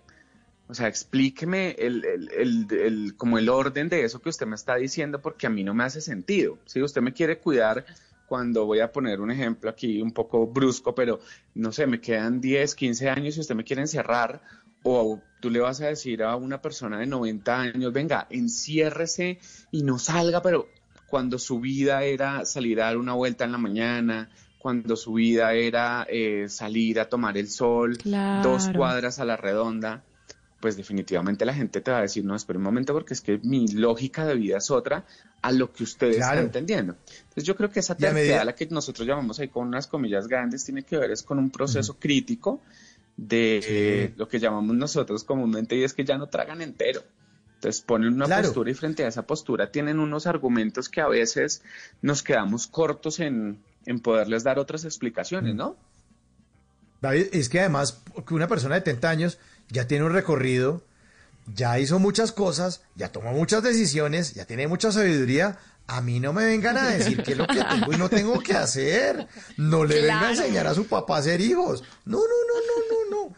Claro, uno, uno tiene que ponerse en los zapatos de ellos, pero entender que el tema es de protección. Le va a dar resultados parciales de la encuesta que pusimos al inicio del programa. A propósito del tema esta noche en bla bla bla. Mire, eh, mire le, le, digo María, le leo. Eh, ¿Estaremos siendo muy exagerados con las medidas preventivas para nuestros adultos mayores? ¿Sí o no? Sí, 24%, no 76%. O sea que no estamos siendo exagerados. La gente, y 1965 votos, no son tres votos, 1965 votos están diciendo que no, está perfecto, que, así los tenemos que tratar, que hay que cuidarlos, que no es una exageración. Claro, y, y mira aquí, aquí pasa algo que me llamó muy mucho la atención y es la percepción de hay que cuidarlos, ¿cierto? Entonces hay que encerrarlos, hay que limitarlos, hay que, pero pareciera que los más jóvenes fueran como eh, invulnerables, ¿no? realmente eso es un tema de tenemos que cuidarnos todos, tenemos que generar medidas de protección para todos, tenemos que eh, generar medidas de aislamiento para todos, porque ese, el, digamos que el discurso cuando se marcó tanto en que teníamos que proteger, y, creo que fue un problema serio en temas de política y demás, a nuestros abuelos, a no, no, o sea, tenemos es que cuidarnos todos y de la misma manera, porque si hay una susceptibilidad, es decir, el proceso biológico normal de envejecimiento lleva un deterioro, hay unas pérdidas, digamos que los estados emocionales también se ven un poco implicados en ellos, pues porque, digamos, el, envejecimiento lleva una pérdida de amigos, familiares, eh, funciones que de pronto ya la, el cuerpo en sí mismo no da, pero tenemos es que cuidarnos todos, porque no se le puso atención a los más jóvenes, fueron los que estuvieron saliendo durante mucho tiempo y decían, pues yo no tengo problema, los del problema son los más viejos, que se cuiden los más viejos. pero aquí era todos haciendo un proceso de pedagogía para entender que esto dependía de todos. Entonces yo sí creo que ahí hay un tema como de un, comillas, paternalismo eh, enfocado en que en ver al, al adulto mayor como vulnerable, como el pobrecito. Y creo que eso hay un montón de ejemplos que no lo pueden mostrar hoy que no es cierto, no es así. Importantísimo Totalmente. Sí. Lo más importante es siempre recordar que estos adultos eh, son mucho más activos en la sociedad que muchos otros jóvenes que están ahora mismo pegados a sus tablets, a sus celulares. Aparte son otras generaciones que realmente, si se trata de experiencia de vida, definitivamente ellos la tienen. Y, sabe muy bien cómo enfrentarse, pero me, me, me, parece que es un cambio de mentalidad. Primero, ya no hablar más de que terco, de que es un, como un niño chiquito, no. Empecemos a cambiar la manera en cómo nos hablemos de experiencia. Eso me ha gustado mucho como anotación eh, para, para empezar a cambiar la manera en cómo hablamos del tema y yo creo que ya eso también va a marcar una pauta muy distinta.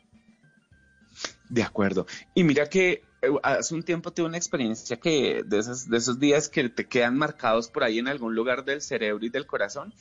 Yo llegué a una fundación y una persona que iba conmigo le preguntó a una de las personas que estaban en, el lugar, le dice, bueno, ¿y a usted cómo le gusta que le digan? ¿Viejito, abuelito? ¿Cómo le gusta? El señor se quedó mirándolo y le dijo, voy a decir cualquier cosa, Juan. A mí me gusta que me digan Juan. Y es verdad, tienen un nombre, o sea, el, apelativo desde ese diminutivo del viejito, mi viejito, el abuelito, no, o sea, tiene un nombre y un apellido y eso los hace sujetos de derechos, sujetos de posibilidades. Y ahí creo que para todos nosotros es un ejercicio de responsabilidad y es, tienen un nombre y un apellido. Ahí está, esa es la, característica, que tienen un nivel de experiencia diferente. Otras culturas eh, premian el ser viejo, ¿no? Y, cuando, ah, cuando tú haces un ejercicio, preguntarle a un niño, ¿cuándo se es viejo? Y para los niños todos nosotros ya somos viejos, ¿no? Y creo que todos Total. y, y, eso termina siendo un tema muy social. Sí, total.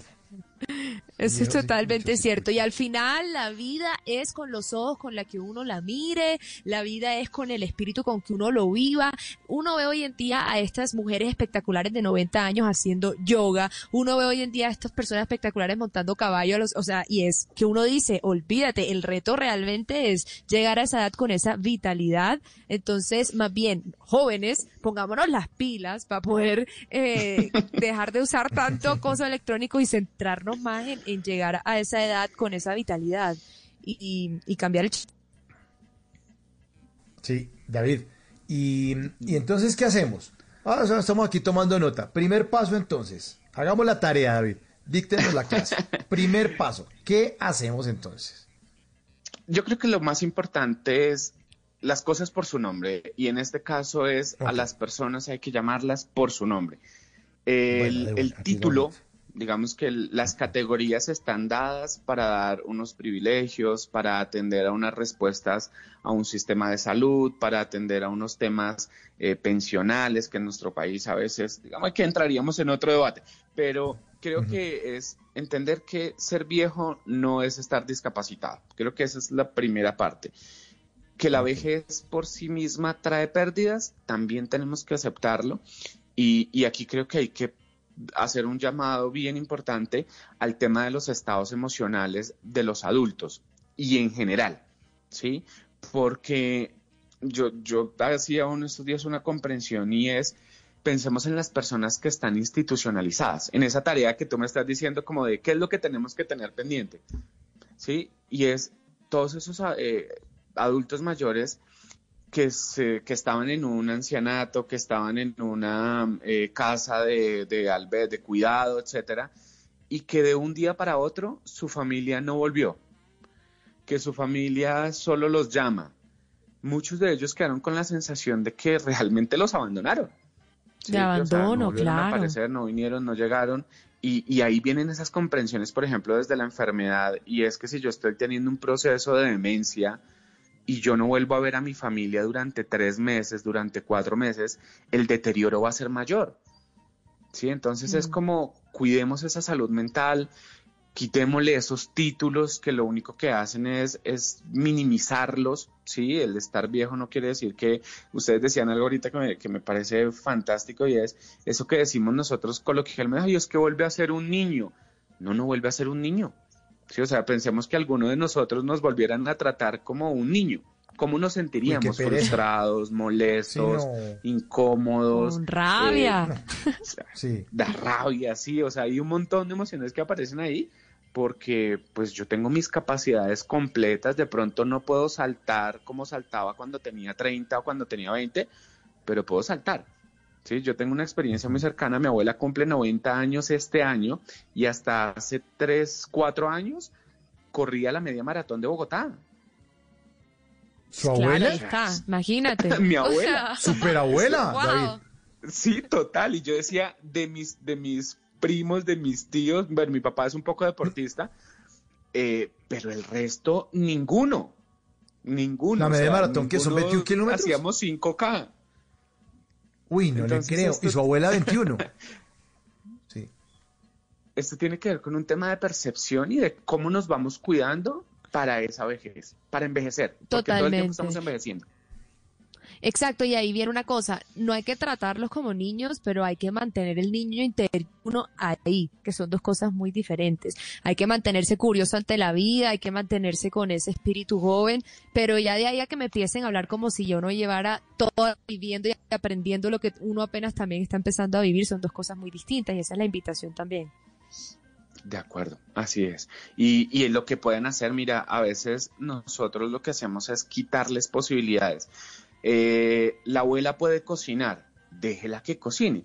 Seguramente usted tendrá que empezar a mirar que si hay un proceso donde la vista, eh, si el tema visual ya se ha disminuido, pues hay que tenerle unas buenas gafas, que eh, la cocina le funcione adecuadamente, sí, porque a veces los accidentes no es porque no puedan, sino porque nos olvidamos del, del, del adulto mayor, no le hacemos mantenimiento a las cosas y ellos pues intentando solucionar su problema generan un accidente, pasan cosas como esas. Entonces es las cosas que como adultos mayores puedan hacer, hay que dejar que las hagan.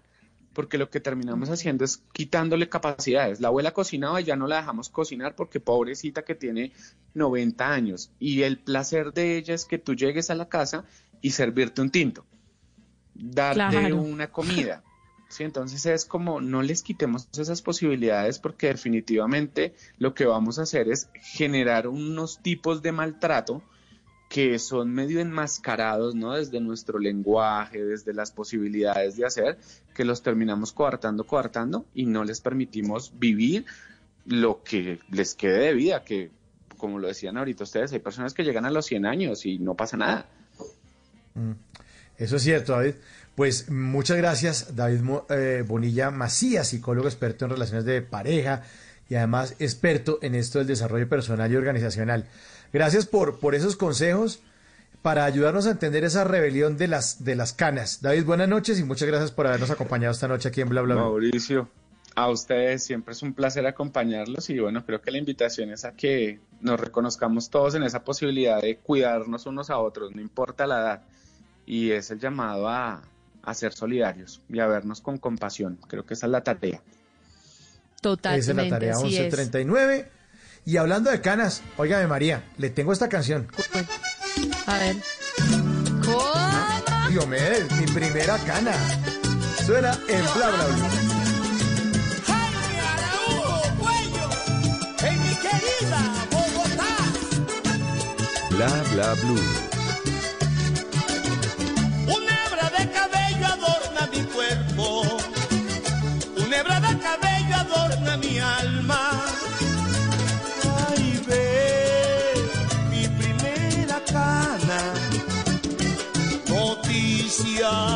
De mi vejez. Yo sé que Rafael Santo cuando me vea lleno de juventud le dice a la mamá ay ve papá tiene cana no sé si ella se lo crea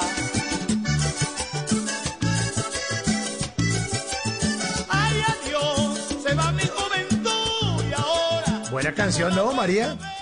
Ah, me llevaste a mi infancia, a mis fiestas familiares. Yo creo que no hay una canción más nostálgica para dedicarle uno a su papá que mi primera cana de Diomedes Díaz. Qué cosa tan bella. Eso es poesía cantada. Divino. Sí, sí. Eh, eh, Diomedes era un poeta. Ay, Las letras de. Diomedes son la locura, son una locura, son bellísimas. No, mal. No, y el otro día me puse, me puse a hablar con alguien de la industria de la música sobre esas historias de Diomedes. Tú sabes que cuando él grababa un disco, eh, la disquera le decía, listo, vamos a coger un sencillo del disco y lo vamos a promocionar. Pues Diomedes se iba de emisora en emisora, en cada emisora pegaba un tema. Entonces en esta emisora tienes la exclusiva del tema, en la otra emisora tienes la exclusiva del otro tema y así pegaba el álbum completo. Por eso no sabemos tantas canciones de Diomedes. Él mismo hacía su prensa. Ah, ¿qué tal eso? Buen dato, buen dato ese de Diomedes. Aquí en Bogotá por lo menos mamábamos gallo con el tema de mi primera cana, que era cuando alguien lo metían eh, en la cárcel, entonces decía que ahí estaba su primera cana, que era otro contexto totalmente eh, diferente, Diferente. y absurdo además, diferente. Total. 11.41, Diomedes Díaz, mi primera cana, hoy que estamos hablando de nuestros adultos mayores. Y ahora es momento de hablar de los emprendedores, porque llega a Bla Bla Blue Ana Milena Gutiérrez de Noticias Caracol, compañera también de trabajo suya, María. Ana claro Milena, que sí, Ana Milé. Sí, Ana Milé, Ana Milé, la iniciativa de los emprendedores, ¿no? Como es de bella esa iniciativa. María? Totalmente. Aparte que, como no, con ese sabor caleño, me acuerdo cuando fui a la feria de Cali, me recibieron allá de brazos abiertos. Y es- se siente la comunidad, todo el mundo se ayuda, todo el mundo se tiene en cuenta. Y pues, ¿quién más que ella que, que ayudar a los emprendedores? Porque duro se ha estado en estos tiempos de aislamiento, duro. Pues aquí está Ana Milena Gutiérrez de Noticias Caracol y ahora de Bla Bla Blue para ayudar y para salvar a nuestros emprendedores. ¿Qué se requiere para una buena conversación? Un buen tema, un buen ambiente, buenos interlocutores, preguntarles a los que saben y dejar que todos expresen su opinión. Cada noche encontraremos los ingredientes necesarios para las mejores conversaciones en Bla Bla Blue, con transmisiones en vivo en redes sociales, con videos y conversaciones de nuestros oyentes y con todo lo que quieras hablar desde tu casa porque ahora te escuchamos en la radio. Bla Bla Blue, desde las 10 de la noche hasta la 1 de la mañana. Bla Bla Blue, porque ahora te escuchamos en la radio. Blue Radio y bluradio.com. La nueva alternativa.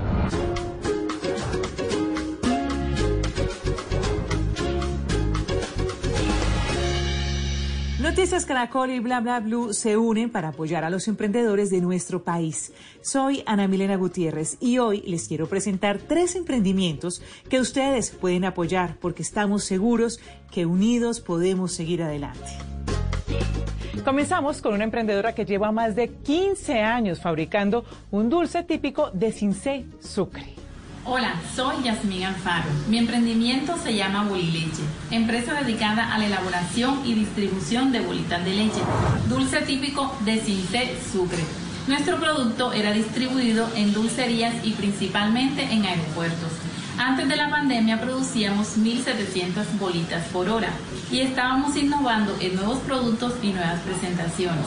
Nos pueden contactar al celular 300-807-5144 o al correo electrónico bolileche.21 gmail.com o en nuestras redes sociales en Facebook e Instagram. Continuamos con un emprendimiento de Florida Blanca Santander que se encontraba en proceso de expansión para ofrecerles a sus clientes una experiencia diferente cuando llegó la pandemia. Hola, hoy quiero hablarles de Wings to Go. Wings to Go es un restaurante tipo americano creado en Florida Blanca, Santander, en agosto del 2018, por emprendedores santanderianos que quisimos llevar el mejor sabor de las alitas a todos los hogares. En Wings to Go encontrarán desde alitas, que es nuestro plato fuerte, hasta sándwich, papas locas y todos los derivados del pollo. Les voy a mostrar un poco de lo que es nuestro restaurante en imágenes a continuación. Quiero agradecer a Caracol Noticias por este espacio que le dio a los emprendedores para que sigamos creyendo en nuestros sueños. En Instagram nos pueden encontrar como wins2go.co y en Facebook wins2go. Y nuestro último emprendimiento de hoy es una granja ubicada en Sogamoso, Boyacá, que ofrece productos agroecológicos aplicando prácticas de conservación de suelo, agua y biodiversidad. Mi nombre es Milton Garzón, estamos trabajando en la granja agroecológica Cielo Verde, la cual tiene producción agroecológica garantizando la salud de las personas. En la granja producimos hortalizas en general, también como otras especies como papa, eh, arveja, frijol, haba, maíz, eh, arracacha y algunos frutales. También estamos distribuyendo algunos productos procesados orgánicos como son cosméticos de aseo, cacao, leches vegetales, cápsulas de noni, eh, panela. Eh, estos productos se distribuyen a familias de Sogamoso y pueblos aledaños. Estamos ubicados en Sogamoso, Boyacá. Nos pueden contactar al 313-403-7760 y en Facebook nos encuentran como Granja Agroecológica Cielo Verde. Muchas gracias. Recuerden que pueden enviar sus videos de 40 segundos máximo, grabados de manera horizontal, donde nos cuenten quiénes son, en qué consiste su emprendimiento y cómo pueden contactarlos. Ustedes no están solos. En Noticias Caracol y Bla Bla Blue los estamos apoyando.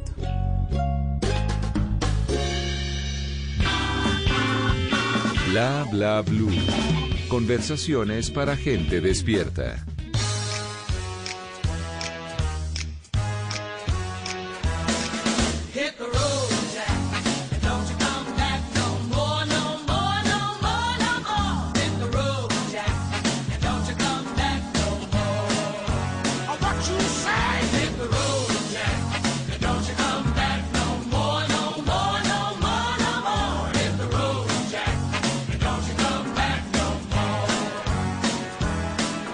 11 de la noche, 46 minutos, estamos en Bla Bla Blue. Y esta eh, no suena tan original, esta versión no suena tan original como la que siempre eh, hemos estado acostumbrados a escuchar. Hit the Road Jack de Ray Charles, de Ray Charles. Eh, esta es la banda sonora de Deadpool, por eso la versión es un poco masterizada y llevada a la Claro. película de este superhéroe, de este antihéroe, un personaje, de- un personaje de ficción que es un antihéroe, es un- como un- una especie de supervillano, es bien divertido eh, lo que ocurre en Deadpool y en Deadpool 2. Bien, bien divertidas máximo. par de películas.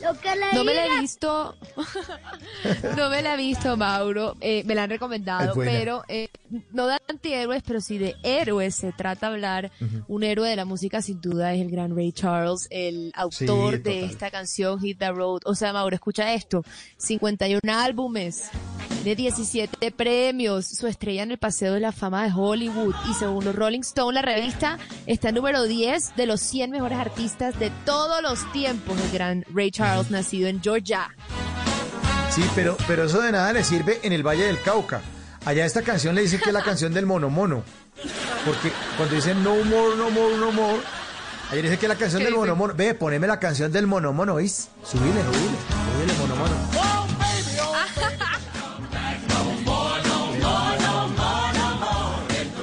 Dice no more, no more, no more. Y tú dices que el mono mono. El mono mono. Ray Charles ahí eh, retorciéndose en la tumba, qué pecado. La tumbó. Hablemos de superpoderes. Cójanos el hilo, cójanos el hilo en bla bla blue. En Twitter, arroba doctora Granadilla preguntó, ¿ustedes tienen algún superpoder? Los leo y abrió el hilo y lo vamos a compartir esta noche con los oyentes de bla bla blue. ¿Usted tiene algún superpoder, María? Usted tiene, usted que el de la voz, ¿no? Sí, pues yo había empezado el programa diciendo que mi superpoder es la voz, porque siento que yo dar y hacer sentir emociones en las demás personas, y yo creo que eso es un superpoder. Eh, pero más allá de eso, diría que tengo un superpoder y es adivinar el clima y que pase totalmente lo contrario. 11.49. Cójanos el hilo. Aquí arrancamos. Es doctora Granadilla pregunta, ¿ustedes tienen algún superpoder? Los leo y arrancan las respuestas. Arranque María. ¿Qué Eh, dice? Es arroba Mario Roberto P dice, puedo tomar la temperatura y saber si hay fiebre sin termómetro. A lo que responde doctora Granadilla, pues de tu época dorada. Ah, sí, está en la época de oro. Se puso de moda entonces y puede tomar la temperatura. Rosa Quiroga le responde, cuando sospecho algo, es cierto. Hasta lo puse en mi hoja de vida. Ja, Tampoco para ponerlo en la hoja de vida. ¿Qué tal? Tenemos envío de vida. Eh, bueno, aquí seguimos con David Felipe PG. que dice que puede pegar un porro mientras monta bicicleta. ¿Qué será? ¿El porro de Adriana No, Lucía de cantar o cuál? No, el otro, ese es un vago ese David, no, ¿qué tal? Pégalo, Sí. Güey, ¿Qué? Pelado, usted váyase a dormir, que usted está muy chiquito para esas conversaciones, hombre. Es que, ah, ¿qué tal que pegar un porro mientras monta el cicle? No, eso no es un superpoder, es un descarado. ¿Tiene usted algún superpoder? Lo leo. Se abre este hilo. Síganos el hilo aquí en Bla Bla Blue. Le responde Nelcy Saavedra. Dice: No sufro guayabo con ningún licor. Ah, ese- eso es un superpoder, María. Eso es un superpoder. Eso es un ¿no? superpoder y me uno a Granadilla que le responde, me mata de la envidia. O sea, Puerto Marfil, Guayabo. ¿Usted sufre de guayabo, María? Yo creo que ya conozco a alguien que no, sí, pero a todo el mundo le tiene que dar guayabo. Y a mí me pasa que después de mi cumpleaños, como que la celebración se me pasa un poquito de las manos y ahí hay típico guayabo que no pasa de, de la puerta. ¿Cuándo cumple usted, María? ¿Qué día cumple? Ay, me falta el 30 de noviembre para que todos anoten ahí. Ah, o sea que usted arranca el primero de diciembre en Guayabada, casi siempre. Eh, eh, empiezo el mes, eh, se podría decir que... Empieza el mes en Guayabada. Cójanos el hilo en Bla Bla Blue.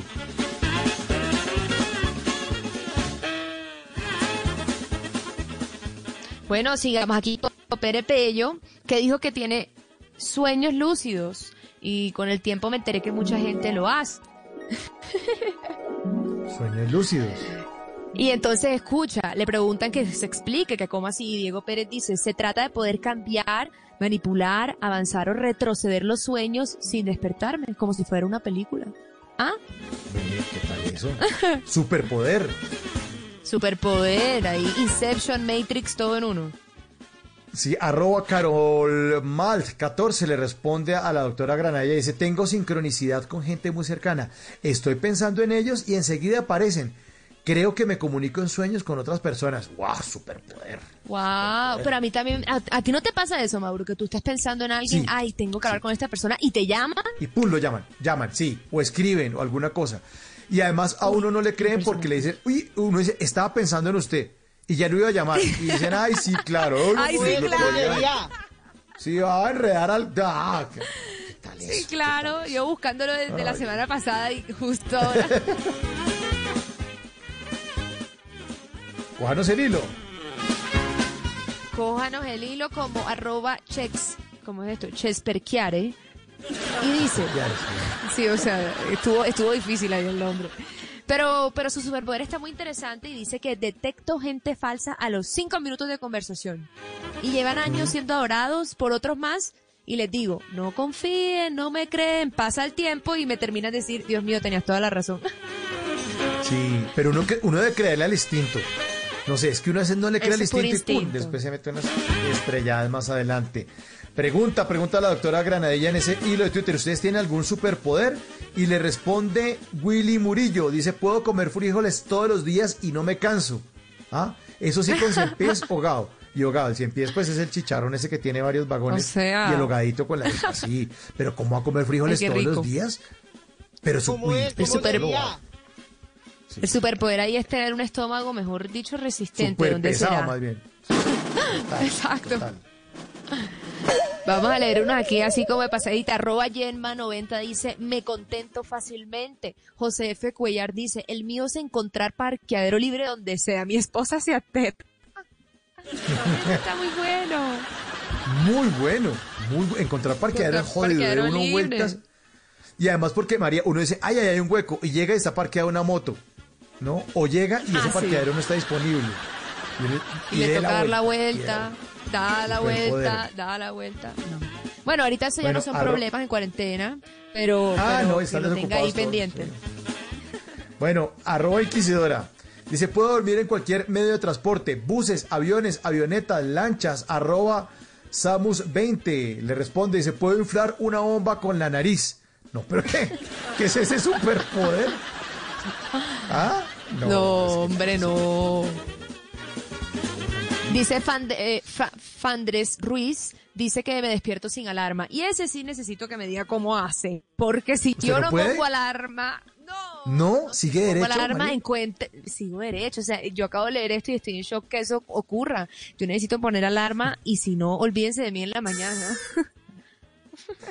Uy, no, yo sí me despierto Menos mal este alarma. programa a las 10. Menos mal este programa a las 10, Mauro. Sí. Pero pongan la alarma a las nueve y media de la noche a ver si se despierta entonces. A ver si por si acaso cualquier cosa. No, no. Sí, arroba Víctor Aristi 17 responde, mi poder es que con 5 o 10 minutos de sueño profundo, me toma 30 segundos profundizarme, recargo energía al 100%, es como un celular. 5, 10 minuticos y se para como un Queda cañón. listo. Qué envidia. Arroba. Gutinator dice. Hacerle spoiler a todas las películas mientras me las estoy viendo. Pobre mi esposa. Ay, lo mato. No, ese superpoder lo tiene mi esposa, María. Mi, su- mi esposa tiene ese superpoder. Y ella siempre adivina, No, lo que va a ¿cómo? pasar es que este se va a ir y uno todo, oye, no me cuentes esto. Y ella nunca ha visto la película, hasta están en estreno y es- podemos estar en el cine, nunca ha visto una serie y adivina lo que va a pasar. Ay, ya lo Superpoder. predice sin haberlo visto. No, está viendo la película y dice, póngale cuidado que esta se le va a faltonear a este porque seguramente tiene algo con este y uno, oye, no me cuentes la película y le da risa. Bueno, tiene ese superpoder. ¿Ah? Guionista, guionista total. Cójanos el hilo. Isabel Yepes dice, yo percibo cuando alguien ya se aburrió y se quiere largar aunque todavía no lo diga. Alejandro Valcárcel. Alejandro Valcárcel dice, atrapo zancudos en la oscuridad. No, coge, pa. Además, uy, eso es un superpoder. Sara Monsalve dice que tiene audición selectiva. Audición selectiva, o sea, ella oye lo que quiere y lo que no quiere. Pero eso se puede. y no quiere. ¡Qué peligro! Ahí está el zancudo. Ahí está el zancudo. Venga, le, le damos su golpe. Ahora sí. Sí. Venga. así Ni con la es luz. que son dos. Con la luz prendida y no lo agarro. Bueno, sigamos. Cójanos el hilo. Cójanos el hilo. ¿Qué dicen por ahí, María? Entonces, la pregunta de hoy que es cuál es su superpoder, arroba de la otra cuenta, ponerle el punto exacto de sal al arroz. Está está buena esa. Sí.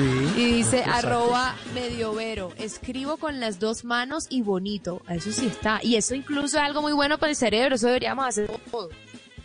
Uy, pero eso es jodido escribir con la. ¿Usted, usted, usted es zurda o diestra?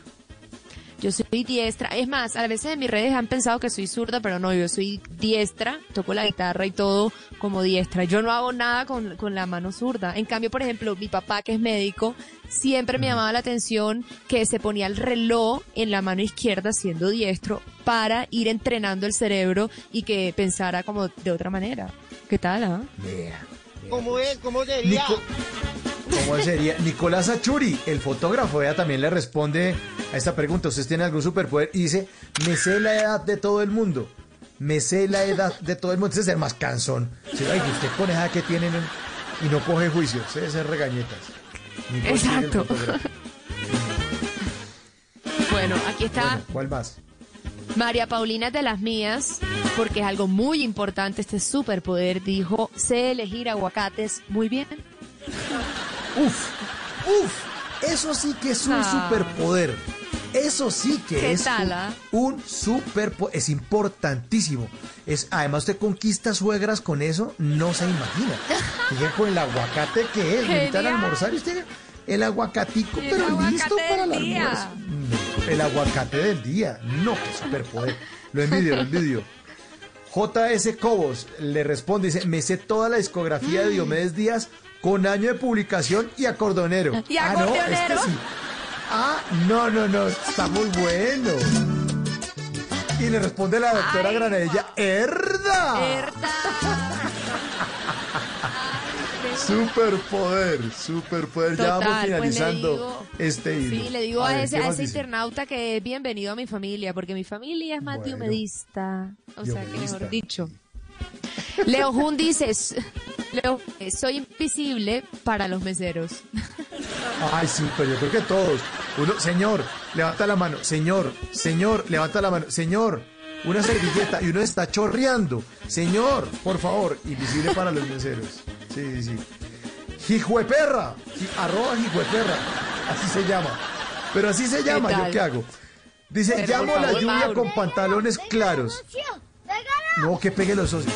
Con pantalones claros, dice no falla. O sea, se pone pantalones claros y ese día cae un aguacero terrible. Y cerramos Total. este hilo, cójanos el hilo, cójanos el hilo. ¿Qué dice el último, María? el último a que nos cojan el hilo. El último, y me voy a ir para los mensajes que mandaron a WhatsApp como para cambiar ahí la dinámica. Y dice, un superpoder que tengo es decir verdades. Por ejemplo, les confieso que venía oyendo el programa que era la competencia, pero por la pandemia me dejaron de transmitir y ahora estoy al aire con ustedes y se encargaron de que yo ahora no los cambie. Ah, qué bueno, bien. Bien, muy bien, muy bien. Es la mejor respuesta esta noche. 12 en punto, 12 en punto viene Voces y Sonidos con Javier Segura y viene la tercera hora de Bla Bla Blue que es la hora de nuestros queridos oyentes. Porque ahora los escuchamos en la radio 316-692-5274. La línea de Bla Bla Blue, porque aquí hablamos todos y hablamos de todo. Ya regresamos.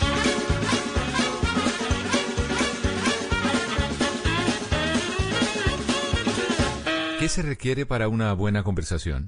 Un buen tema, un buen ambiente, buenos interlocutores, preguntarles a los que saben y dejar que todos expresen su opinión.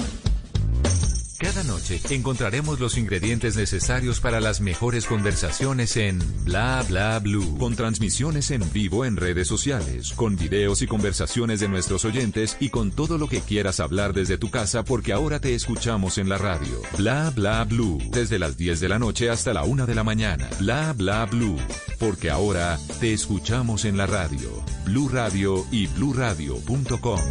La nueva alternativa.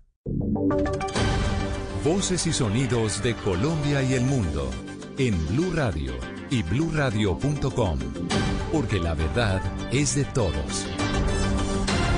Ya son las 12 de la noche y un minuto de este miércoles 17 de junio del 2020. Soy Javier Segura y esta es una actualización de las noticias más importantes de Colombia y el mundo en Blue Radio y bluradio.com. Y mucha atención que la alcaldesa Claudia López confirmó que los almacenes Falabella, Macro y Price Smart no cumplieron con el aforo del máximo del 35% de personas dentro de sus instalaciones. En diálogo con Yamia Ahmad advirtió que habrá sanciones a los comerciantes que incumplan. Sí, la gran mayoría colaboró. Tenemos algunas denuncias, por ejemplo, de que en almacenes Macro, en almacenes Falabella, en almacenes como PriceMart, no se está haciendo el control del 35% aforo. Yo quiero recordarle a esos almacenes que la sanción, además de una multa, es sellarles el establecimiento. Y vamos a hacer esos controles porque no podemos permitir que por culpa de unos cuantos que no cumplen se ponga en riesgo la salud de la mayoría. Recordemos que la alcaldía de Bogotá permitió la apertura del comercio no esencial a partir del mediodía y estableció como norma una política de pico y cédula para compradores. Cédulas terminadas en impar no podrán comprar los días impares y las cédulas pares no lo podrán hacer los días pares. 12 de la noche y 3 minutos, la plenaria de la Cámara de Representantes aprobó esta noche el informe sobre las medidas tomadas por el gobierno durante la pandemia del coronavirus con 130 votos positivos. Kenneth Torres. El informe fue presentado por representantes César Lordú y Rodrigo Rojas Buenaventura León, entre otros, quienes aseguraron que el gobierno cumplió con el informe que fue presentado a esta corporación y su declaratoria de emergencia fue eficaz, según dijo el representante Rodrigo Rojas. Podemos afirmar que fue conveniente y oportuno, ya que fue una medida que respondió a causas suficientes y totalmente necesarias para enfrentar la pandemia del COVID-19 y sus efectos. Sin embargo, la oposición señaló que las medidas tomadas por el gobierno nacional fueron tardías, en especial para el sector empresarial, y aseguraron que el más beneficiado fue el sector bancario, como lo expresó el representante Jorge Rojas. Pero esos intereses después el banco se los hubiera transferido como utilidades al gobierno y hubiera sido una operación de costo cero para los colombianos. Ahora es una operación que mínimo nos va a costar 500 mil millones de pesos anuales a todos los colombianos. De inmediato fue refutado por el representante Oscar Darío Pérez del Centro Democrático. ¿Qué fue lo que los bancos hicieron con ese dinero? Pues se lo fueron y lo descontaron al mismo Banco de la República, pagándole los intereses. Entonces, ¿dónde están los 500 mil millones? Si los recibieron, pues se los pagaron nuevamente al Banco de la República. Este informe fue el de la primera emergencia económica, social y ecológica, que contenía 72 artículos. 12 de la noche y 4 minutos. Un docente y líder social del municipio de Barranco de Loba, esto en el sur de Bolívar, quien tenía esquema de seguridad de la UNP, fue asesinado por hombres en moto. La gobernación de Bolívar ofreció hasta 30 millones de pesos de recompensa para identificar a los autores de este repudiable hecho. Dalia Orozco. La gobernación de Bolívar ofreció hasta 30 millones de pesos de recompensa por información que permite identificar a los autores del asesinato del profesor y líder social Jorge Manuel Ortiz, que se produjo la tarde de este martes en el municipio de Barranco de Loba Sur de Bolívar. Según información entregada a Blue Radio por el alcalde de ese municipio, Manuel Esteban Ramos, el docente quien tenía asignado un esquema de seguridad de la Unidad Nacional de Protección fue asesinado por un par de hombres en moto que lo abordaron en una de las vías principales de la cabecera municipal. Eh, la preocupación por la situación que vive nuestra zona donde hay enfrentamientos de bandas criminales, hay disputa de territorio. Entonces, eh, yo creo que eh, eh, hoy lamentamos nuevamente el hecho, deja en evidencia la difícil situación que se está viviendo en el municipio. Durante los hechos, el escolta asignado al docente resultó herido en el cruce de disparos y fue trasladado a un centro hospitalario. Jorge Manuel Ortiz, además de docente, era vedor de hechos de corrupción y aspiró a la alcaldía de ese municipio por el Partido Verde. 12 de la noche y 6 minutos. Un juez ordenó enviar a la cárcel a la mujer que habría intentado robar un bebé en un hospital de Barranquilla. La mujer fue sorprendida por el papá del recién nacido cuando llevaba al pequeño oculto en una pañalera. Ingel de la Rosa.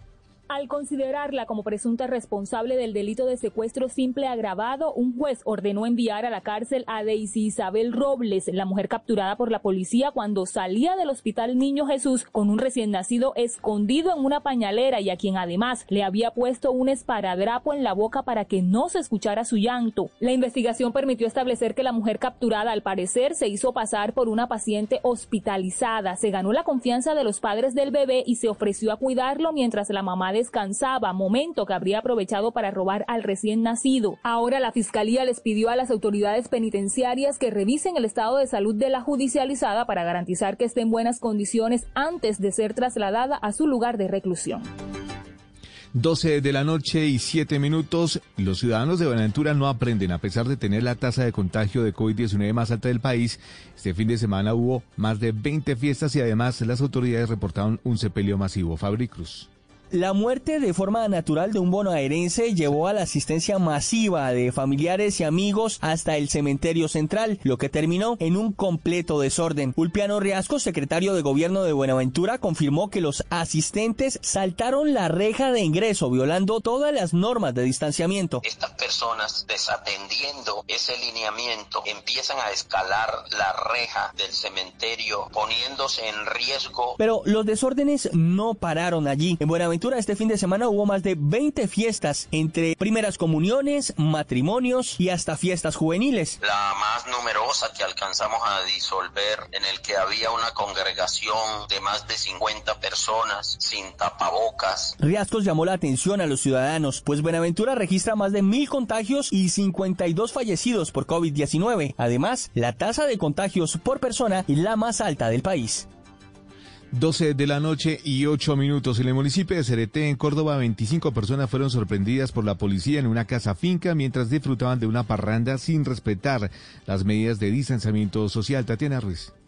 Varias llamadas al 123 alertaron a la policía sobre un grupo de 25 personas que violaban las medidas sanitarias al estar en una parranda que se realizaba en una casa finca ubicada en el barrio El Prado del municipio de Cereté. El grupo de personas entre las edades de 21 y 43 años ingerían bebidas embriagantes, no cumplían con el distanciamiento requerido ni portaban elementos de protección. Uno de los presentes en el lugar quiso argumentar que la presencia de este gran número de personas asegurando que se trataba de una reunión social y no un negocio abierto al público. En este procedimiento se logró la captura de una persona la cual fue puesta a disposición de la autoridad judicial competente al incurrir en el delito de violación de medidas sanitarias. Las autoridades en Córdoba indicaron que la indisciplina ciudadana es hoy el principal factor para el incremento significativo de casos de contagios en el departamento.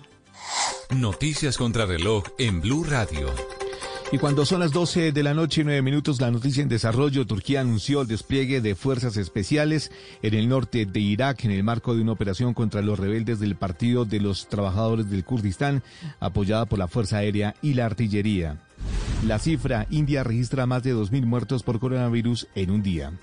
Quedamos atentos porque los aeropuertos de Beijing cancelaron más de un millar de vuelos por el aumento de casos de coronavirus.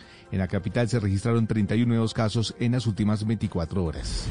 La ampliación de estas y otras noticias se encuentra en blurradio.com. No olvide descargar la aplicación Coronap en App Store y Google Play para estar informados sobre el avance del coronavirus en Colombia. Sigan con Mauricio Quintero y todo su equipo de Bla Bla Blue, conversaciones para gente despierta. Dígale no a las noticias falsas. Evite los medios anónimos e irresponsables. En tiempos de emergencias y de incertidumbre, es fundamental la información verificada y confiable. Los medios de comunicación formalmente establecidos, por su profesionalismo y responsabilidad, son el antídoto más eficaz contra las noticias falsas y la desinformación. Infórmese por la radio y la televisión a toda hora, con los rostros y las voces que usted conoce y confía. Fue un mensaje de la Asociación Internacional de Radiodifusión, AIR. Feliz día al papá que es el primero en enterarse de las noticias, al papá que escucha y le gusta ser escuchado, al que disfruta los goles sin verlos, al que oye todos los puntos de vista y ningún tema le queda corto. Feliz día, papás Blue. Blue Radio. Estás escuchando Blue Radio. Es hora de descansar para que mañana te despiertes con el ánimo de seguir cumpliendo tus propósitos. Es tiempo de cuidarnos y querernos. Banco Popular, siempre se puede. Es tiempo de cuidarnos y querernos. Por eso hemos habilitado una fila de atención prioritaria en nuestras oficinas para mayores de 60 años, personas en condición de discapacidad, mujeres embarazadas, miembros de la fuerza pública, personal médico y sanitario. Hoy se puede, siempre se puede. Banco Popular, somos Grupo Aval, vigilado Superintendencia Financiera de Colombia. En Blue Radio, tiempo para lavarnos las manos.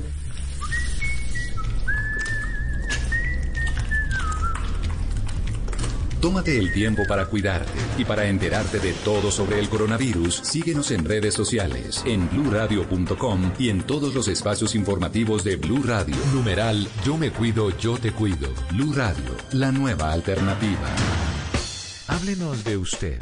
Llámenos al 316-692-5274 y cuéntenos su historia.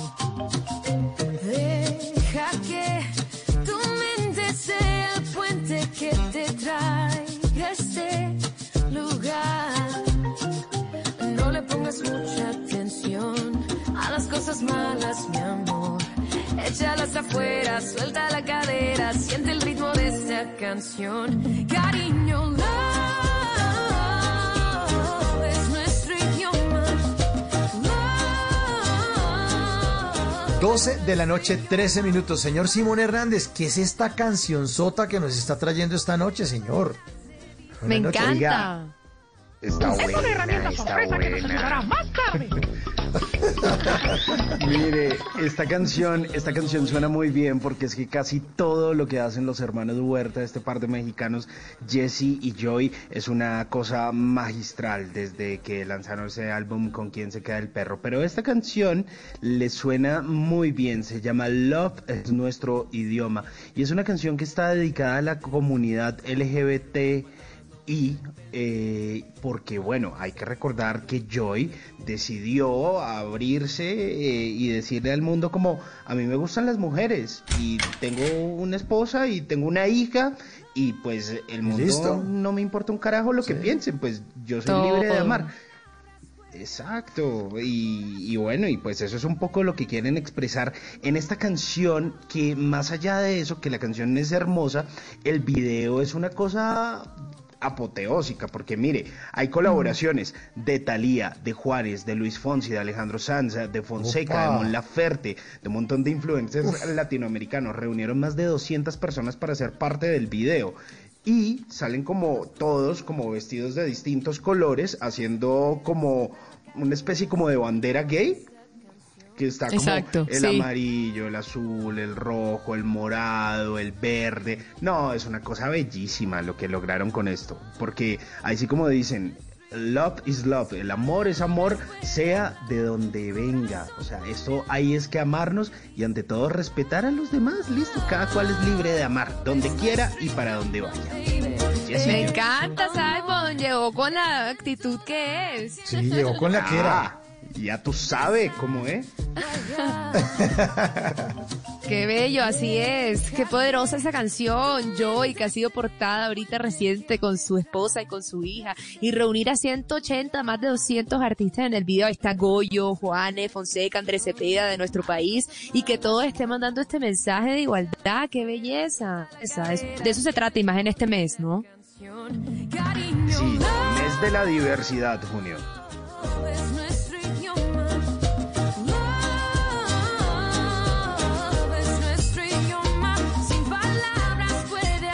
Les recordamos nuestra línea telefónica 316-692-5274.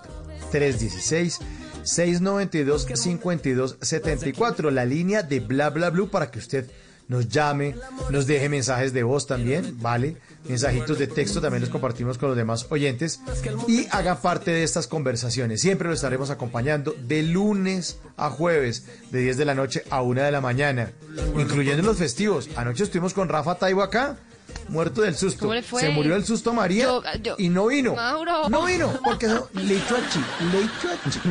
Literalmente, yo le dije, Mauro, yo me intenté, me intenté conectar un y me tocó desconectarme del, del susto que me dio porque estaba sola en mi No. casa y entonces los efectos especiales y, y Mauro tenía una voz tan envolvente, me tocó cerrar el programa. No, y Rafa Taibo con esa bozarrón que tiene. Bueno, en esta tercera hora también viene Simón Hernández. Oiga, usted tiene que una, una aplicación de billeteras virtuales. ¿De, de qué nos va a hablar en esta tercera hora, Simón? Por favor. Vea, Mauricio, les voy a hablar de lo que va a ser el futuro, de lo que está haciendo el presente. Algo que todavía no es tan común en Latinoamérica, mm, mucho menos en Colombia, pero que los pagos virtuales, porque WhatsApp está haciendo un experimento en Brasil y ahora parece que vamos a poder meter la platica ahí en esa aplicación que todos usamos para poder hacer pagos en todos los almacenes desde nuestro celular. Facilísimo. Qué bueno. Y más adelante también, una red de jóvenes que hacen activismo por el planeta. También de eso nos estará hablando Simón Hernández. Más adelante, más adelante. Por ahora, les recuerdo nuestras líneas telefónicas. 316-692-5274. 316-692-5274. Aquí hablamos todos. Así que llamen. 316-692-5274. Esto es Bla, Bla, Blue.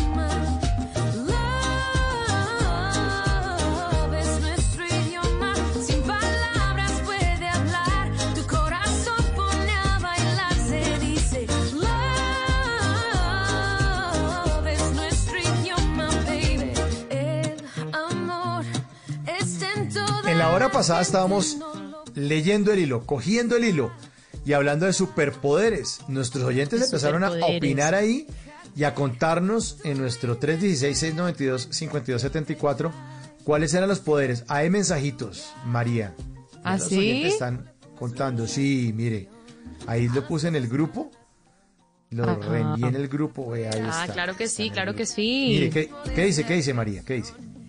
Dice, y les cuento que mi superpoder es sentir cosas. Es raro, pero chévere a la vez. ¿Y qué cosa sentirá? Eso sí está único. Oigan, pero quieren que les cuente quién reveló hoy un nuevo superpoder. ¿Quién, quién, María? Imagínense que nuestra hermosa y bella Shakira publicó un video en Instagram que es tendencia ahorita como toda una profesional del skateboard. ¿Me lo vieron? ¿En serio? Carajo. Imagínate. Shakira, entendí que este, tenía que elegir un hobby. Estaba entre la jardinería y esto. Y, y al parecer se dedicó porque ahora la puedes ver ágil, montada en su patineta, con su casco, hasta literal se agacha de una esquina a otra, como si hubiera instructor. Pues ahora ahí está, skateboard. A lo Tony Hawk. ¿qué tal? ¿Qué tal? ¿qué Simón, tal? ¿cuál es su superpoder? ¿Cuál es su superpoder, Simón? Uy, mi superpoder, mi superpoder, Mauricio. O Uy, yo superpoder, creo que... no, yo creo que mi superpoder es como, como tratarme de tomar la vida como lo más calmada posible. De eso, de eso se trata un poco, de ponerle muy buena onda a todo. Sí, sí, sí, de eso se trata. Sí. Pero entonces no, ¿cómo así? Simon? vainas. Pero entonces dan- nos tienes que dar un tips, o sea, por- dos tips sobre cómo uno puede bien calma. Para uno que vive estresado y todo, ya. A ver, soy todo oídos.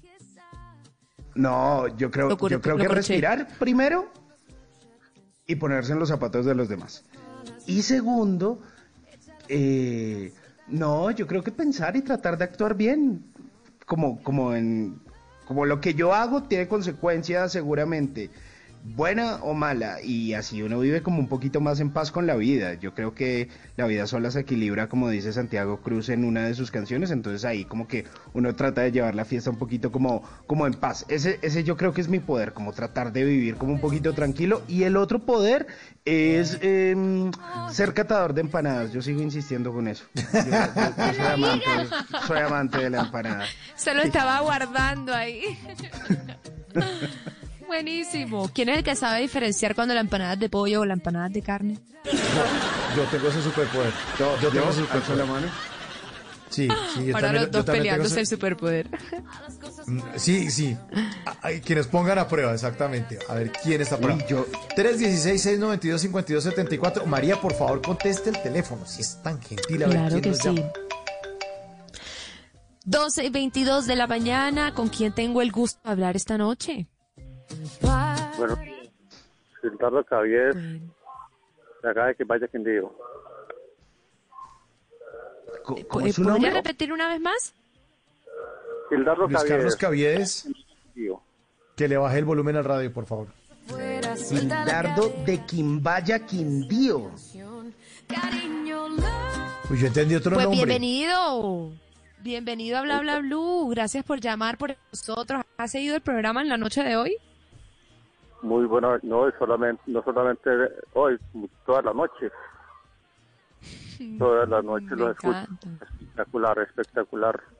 Los, los escucho yo todos los programas eh, corriditos. Desde las Pero 7 de la eh, noche. Entendimos mal su nombre. Gildardo Estamos Caviedes. Gildardo. Gildardo Caviedes. De quien vaya Yo quien digo. entendí que Juan Carlos. No, no, no, para nada. bruto. Un poquito. ¿Y cómo Sí, y ese nombre se repite en la familia o quién se lo puso? ¿Cómo fue eso? Sí, sí, el nombre de mi papá. E- Ay, ese nombre es muy ah. Típico de, de esa región, ¿no? Es muy paisa. Gildardo. Eh, no, pero, pero sí, no, pero es un nombre, o sea, la fecha, el, el lugar de nacimiento es Palestina Caldas. Es- El nombre es de por allá, de esos lados. Ah, ok. Ah, ese, ese bonito. acento, ese acento me encanta. Bueno, cuéntenos un poquito que, cómo ha vivido estas noches en cuarentena, cómo está su familia, cómo estás tú de salud, no hay fiebre, cómo, cómo está la cosa.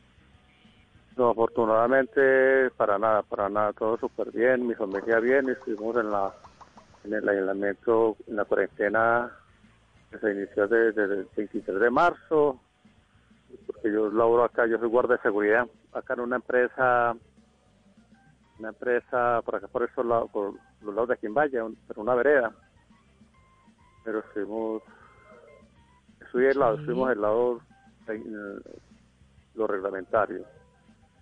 No, bien, en mi no, todo bien. Mi mamá es una, una señora de 80 años, pero hasta- afortunadamente ahora todo, todo está funcionando, funcionando bien, para que ah, incluso acá, por acá no tenemos, afortunadamente, el problema de- de- de- del COVID. Estamos libres por, Sí. por ahora de, la enfermedad. Pues acá en Quimbaya, porque en el departamento del Quindío hay varios casos. Ah, ok. Entonces toca seguir cuidándose muy bien, ¿no? Como todos. Y le pregunto Ah. por su mamá, porque hoy estuvimos hablando de los adultos con 80 años. ¿Cómo está ella? ¿Bien? Bien, bien, sí, yo estoy escuchando el programa ahora, sí, sí, sí. Oh, bien, así, bien, bien, bien, muy bien, bien, gracias a Dios, porque la cuidamos mucho, la cuidamos extremadamente. Eh, no la sacamos a la calle para nada, para nada, para nada. No la vamos a asomar ni siquiera a la ventana. Claro, no, toca, toca estar todos juiciosos a ver si le logramos ganar la lucha a ese berraco coronavirus. Pero venga, Gildardo, eh, usted que es allá de Quimbayas, es una zona que es muy turística porque está el Parque de los Arrieros, está Panaca, muy cerca tienen también eh, el Parque del Café. ¿Se ha visto muy afectado a la región por la disminución obviamente del turismo? Co- ¿Qué, qué dice la gente? No, no, súper grave, es el- eh, eh, súper grave, porque es que la parte ser, es decir, como, como tú dices, es la de, para es el turismo, Panaca, Panaca está to- totalmente cerrado, el Parque del Café, los Arrieros, yo estoy incluso aquí a cinco minuticos del Parque de los Arrieros, y Panaca sí es, sí es directamente en el municipio de Quimbaya, yo soy, soy por acá en una vereda, yo trabajo por acá en una vereda, y, y estoy cerquita, muy cerquita del Parque de los Arrieros. No, no, no, muy, muy, muy, muy, muy grave, muy grave la situación en el tema, en el tema del turismo, no solamente esos centros, no todo, porque por acá hay mucho, mucho chalet, mucha cautel, grave, muy grave, muy grave la situación para esta gente, grave, grave. Claro, me imagino. Qué vaina totalmente. Y precisamente hoy que estamos hablando aquí en el programa sobre cuál es nuestro superpoder, cuál sería el suyo para poder aliviar eso que se está viviendo allá. No, pues el, la, la, para aliviar esa situación, pues ya tiene que ser el, el poder económico, el poder económico de la, la que pueda ejercer el, go- el gobierno sobre esta, sobre esta, sobre estos lugares, sobre esta gente que maneja esta situación, porque de verdad que bastante, bastante, bastante afectados están. Sin Sí, duda. es una zona muy importante de Colombia.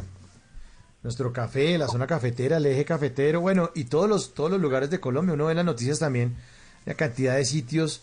eh, hoy veía en el noticiero que están deforestando el Amazonas, unos territorios que no son de nadie, y en plena pandemia, y siguen acabando con el Amazonas. Y uno dice, pero ¿qué es lo que está pasando acá? Hay sitios en serio Claro. donde el, el gobierno como que no hace presencia, por lo menos en el eje cafetero y en estas zonas de la montaña, de las, de las tres cordilleras, eh, pues sí, sí, eh, hay, hay muchos huecos, hay muchas dificultades, pero, pero mal que bien se llevan, y, y, y- Quindío, No, no, y no. Armenia, y bueno, ¿no? Claro, pero es que hay yo- lugares del país que sí están llevados.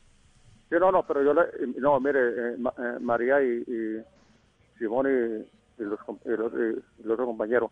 No, no, la, la, la verdad es que aparte, o sea, aparte aquí el turismo es, es zona totalmente, totalmente cafetera, totalmente cafetera. O sea, aquí antes del turismo, aquí antes de, de manejar el turismo era siempre, siempre se ha movido el café y, a- y ahora últimamente parte de la ganadería, porque muchas fincas las han, las han tirado de, de café a ganadería. De verdad, de verdad que sí. No, y no- y se aterra uno, y no solamente la, la, la deforestación, se, se aterra uno, los, eh, escuché el, ahora, ah, ayer anoche, el, pro- el programa, no recuerdo qué, qué periodista era que, un tema por ahí de la deforestación, donde estaban sacando madera, no recuerdo quién, cómo se llama ella, de que, que ha aterrado, aterrado, aterrado la forma como deforestan y, y no tenemos, y no Claro. tenemos gobierno para que controle esta situación, de verdad que no. Gildardo, No pero entonces de... Sí. Dime, María. No, pues démosle la vuelta a esto. Entonces, este micrófono, te estamos oyendo. El turismo ha caído, pero eventualmente se van a reactivar los vuelos. Invíteme a su tierra. Yo no he ido, yo no la conozco. Transpórteme, o sea, véndamela así para que no solo yo, sino que todos, cuando tengamos la oportunidad de decidir a dónde ir, vayamos allá. Eh, no, pues aquí, aquí en, el, en el departamento del Quindío son muchos, muchos, muchos, muchos los, los lugares turísticos, porque está, está en Salento, está el Valle de Cocora, eh, está. Salento, está, aquí en Quimbaya está el parque, el parque Panaca, en Montenegro está el, está el Parque del Café, eh, acá en Quimbaya, mismo Quimbaya está el Parque de los Arrieros, que son espectacular. Otra, otra Ve- eh, parte importante. Gildardo, venga. Sí, cuéntame. E- e- ese parque de los arrieros de pronto eh, la gente de otras partes del país no la conoce tan bien porque pues el parque Café y Panaca sí han tenido como un poquito más de publicidad. ¿con qué se encuentra la gente en el Parque de los Arrieros? ¿Qué, qué es eso? Ya que usted dijo que vivía ahí a cinco minutos. No, trabajo, trabajo, no, yo vivo en Quimbaya, yo vivo en Quimbaya, trabajo a cinco Ah, minutos. ok. No, el Parque de los Arrieros es como una muestra de, de, lo que es, por ejemplo, la arriería, lo que lo que fuera, por ejemplo, la, la, la colonización de, estas tierras por la por parte de los antioqueños que venían, transportaron en mulas y sí me entendió y, bueno eso es la parte y la otra es la, es la parte cultural por ejemplo parte de la como la cuestión de la trova todo, por ese estilo es arriería mostrar como como como como esa esa esa actitud que tenían los los, los colonos anteriormente de, de, de transportarse de cómo llegaban cómo cómo venían a colonizar acá estos lugares. Eso es lo que lo que más que todo se ve ahí. Bellísimo, qué grande. Venga, y, y para pegarle unos buenos frijolitos, ¿dónde?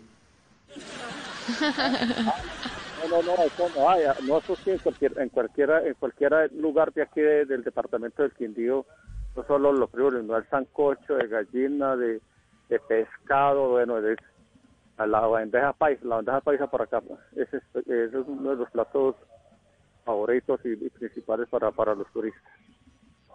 Pues Pero una no, delicia, pero- una delicia. Una Pero- delicia pero mucho- recordar el eje cafetero. Para, para visitar muchos lugares. Sí, total, total. Pues, total. Yo me acuerdo de, de un pueblo que se llama Pueblo Tapado, que vende unas empanadas. Uf, Ah, ah, hasta aquí. Aquí a un ladito de Montenegro. Ahí a, a cinco minuticos de Montenegro, yendo, yendo para, para, para el Parque del Café. Antes, de, para- antes del Parque del Café. Sí, Está por lo exacto. tapado. Vuelve Mauro y habla de las empanadas. Lo que le digas. Sí. Catador. Es mi Como superpoder se- que hago. María. Uy, o, o, o ahí en Salento, en el Valle del Cocora, venden una trucha, ¿cierto, Gildardo? Uy, pero Lo buena. pescado, lo que usted quiera. Y unos platos espectaculares. Y en- y Qué en- delicia, y en no. Quimbaya, Oiga, ve- venga María, ahí en Quimbaya hay un lugar, hay un lugar, una, eso es una esquina de, que venden a- avena con buñuelos, oiga, pero una avena espectacular. Le cuento ¿Sí? que, que le cuento que la gente hace cola para ir a tomar avena allá. Así de buena es. Sí, mu- muy excelente. Le cuento, la gente entra aquí en Valle y pregunta dónde es, dónde, dónde es la avena de Don Juan, porque el señor se llama Juan. Bellísimo, muy- además, la avena de Don Juan. Gilardi, por ejemplo, o sea, si yo cuando pase todo esto voy allá, puedo preguntar por usted y me recibe y me hace un tour. Sí, claro, claro, desde que yo pues con mucho gusto la, la, la, la- la acompaño a todos esos lugares. Sí, claro que sí, María, cuando, eh, cuando ya todo pase, ya Ah, bueno.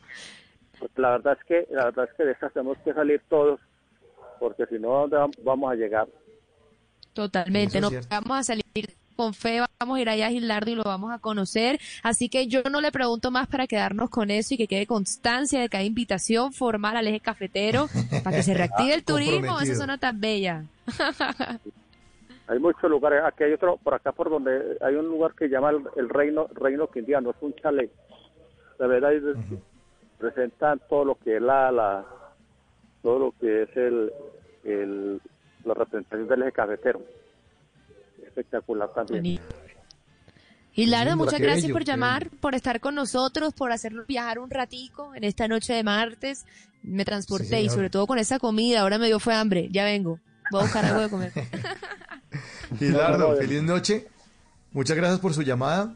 Y recuerde que siempre nuestros oyentes de Bla Bla Blue siempre se van con una canción que les recuerda o, o- o nos recuerda algo de la conversación, algo de lo que hablamos. Pues para usted, para Gilardo y para todos los habitantes del eje cafetero, a quienes queremos mucho aquí en Bla Bla Blue, aquí está Ojalá que llueva café de Juan Luis Guerra. Bla bla blue. Ojalá que llueva café en el campo, que caiga un aguacero de yuca y té, del cielo una harina de y al sur una montaña de berro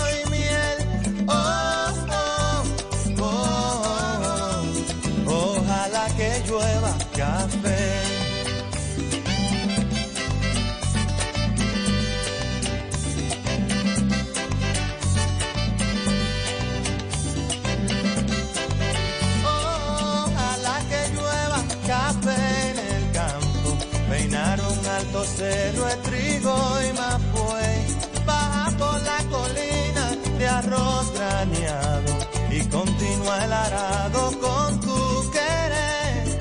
Oh, oh, oh. Ojalá el otoño en vez de hojas secas pinta mi cosecha y sale. Sembra una llanura de batata y fresas. Ojalá que llueva café. Ah, qué bella canción de Juan Luis Guerra. Ojalá que llueva café en el campo. Y tiene un significado, lo que, lo que decía Juan Luis Guerra, y es así como Adriana Lucía, nuestra invitada de la primera hora. También hay muchas canciones de Juan Luis Guerra que tienen contenido social, ¿no? El Niágara en bicicleta, ¿se acuerda? Dice, no me diga que, que, que el- que el alcohol se lo bebieron. Y esta canción de Ojalá que llueva café también, también. El mensaje de él es, ojalá que llueva café, o sea que, que si tenemos café, el café en República Dominicana es delicioso. Yo alguna vez estuve por allá, uy, el tinto, bueno, no le dicen tinto. Uf, delicioso, el café que cultivan es delicioso. Y lo que él decía es, también hay territorios de República Dominicana que están olvidados, mucha corrupción en ese país, una isla tan chiquita, la Wow. corrupción gigantesca. Y él decía que, que, que- que- que el campo era la prosperidad, que lloviera café en el campo, porque en serio, el, el café y el campo de República Dominicana es la prosperidad. Ahora están muy concentrados en el turismo, ¿no? Esos aviones que Sí. llegan allá a los aeropuertos internacionales, Punta Cana y toda esa vaina. Pero decía Juan Luis Guerra en esos inicios de los años 90 que ojalá que llueva café, María. Qué belleza de mensaje, además replicable también para nosotros acá en Colombia, que también Total. tenemos tanta riqueza en nuestro campo con nuestros campesinos y, y, y toca es, es cuidarlos, voltear allá, ¿no? Qué rico. Y aparte Juan Luis Guerra, maestro de la música, maestro. Maestro de maestro. Señor Simón Hernández, usted que es el maestro de la tecnología, maestro de maestros, maestro, ¿cómo? Es que, que usted me va a meter Ajá, plata a mí en WhatsApp, me interesa. Vayan pensando. Sí. Mauro, vayan Bueno. pensando, yo soy maestra de qué. También espero un piropo. Usted es maestra del canto. Usted tiene que un día ponerse aquí a cantar aquí en el programa. Concierto aquí. Un desconectado más a hacer con María. Bueno, maestro, ¿cuánta? Bueno. a ver, necesito que me meta plata en WhatsApp. A ver, ahora sí. Bueno, vamos a hacer una pirámide. A cada uno le toca de a 20. No, mentiras. No, no, no, no, no. Pirámide no. No, mire, mire, hay algo que seguramente, como les dije, va a cambiar el mundo y lo va a impactar de forma positiva, a pesar de la amenaza que representa, pues, para algunos bancos, indudablemente, pero bueno, todo esto nos va a hacer replantear cosas. Y resulta que hace un par de días se hizo el anuncio eh, del lanzamiento de pagos digitales eh, de WhatsApp, algo así como un WhatsApp Pay en Brasil. Por ahora, únicamente en ese Brasil que tiene más de 200 millones de personas y es una prueba piloto, pues al menos eh, en Occidente, en donde WhatsApp es quizá una de las herramientas más usadas. Hoy en día WhatsApp tiene, póngale cuidado a esto, 2 mil millones de usuarios a nivel mundial. Es la plataforma de mensajería más utilizada en al menos 138 países. Cantidad. Eso es impresionante. Dos mil Eso es impresionante. Impresionante. Y, eh, no, es, es- es una locura. Y es que, mire, que por qué puede cambiar el mundo, pues empezando por esas cifras, pero además porque es a donde están apuntando los pagos y las transacciones y la idea que tienen con la tecnología y por seguridad de muchas personas es empezar a desescalar el uso del efectivo. Y de hecho, pues esto ha ocurrido en medio de esta pandemia donde a la gente como que casi no le gusta tocar los billetes, pues primero por un tema de salubridad y bueno, también como por tema de seguridad. Mire, y eh, eh, están, digamos que tratando de mudarse a lo que se llaman billeteras virtuales. Digamos que no son más que unas cuentas independientes que no están bancarizadas. Esto quiere decir que no están liga- ligadas a un banco. O sea, esto simplemente es como que usted tiene el dinero en sus redes sociales. Es un dinero digital que equivale a pesos, a dólares, a rupias, a yenes, en el lugar en el que usted esté. Eso es así de simple y pues Wow. simplemente se convierte al país donde usted esté. Entonces usted puede decir pago en dólares, pago en euros, pago en libras o, o lo que quiera. Simplemente usted lo maneja a través de una aplicación.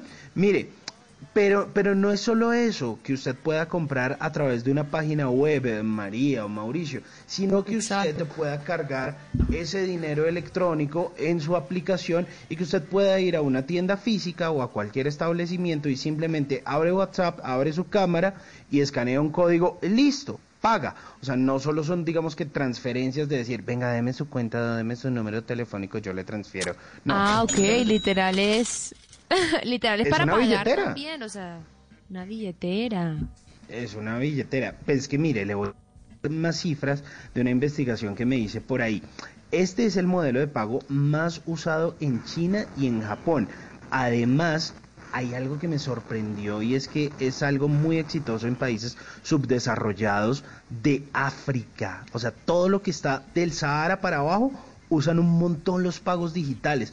Mire, póngale cuidado, tanto así que en el continente o en este continente se hacen el 46% del total de transacciones de dinero móvil que se hacen en el mundo.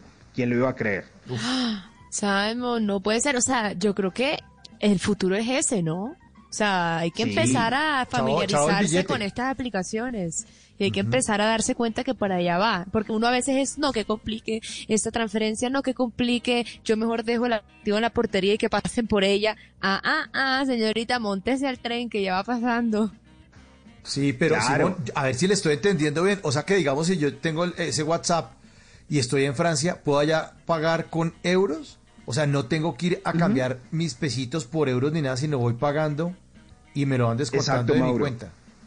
Porque es que realmente no, no hay bancos, no van a haber bancos. Y segundo, todas estas mm, empresas que se encargan del cambio de divisas, que quedan todas esas regalías, eso, mm, ay, se me escapa el la nombre. en este comisión y la vaina por el cambio.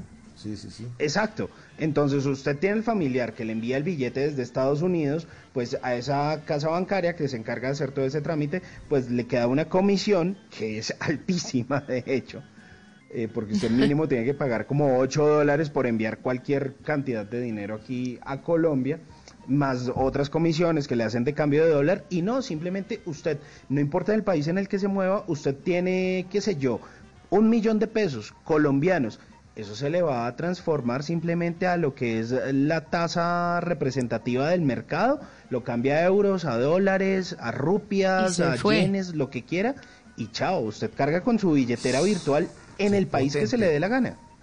Oiga, pero las casas de cambio deben estar diciendo cuidado, peligro, peligro, Claro. peligro, peligro. Se prende la alarma.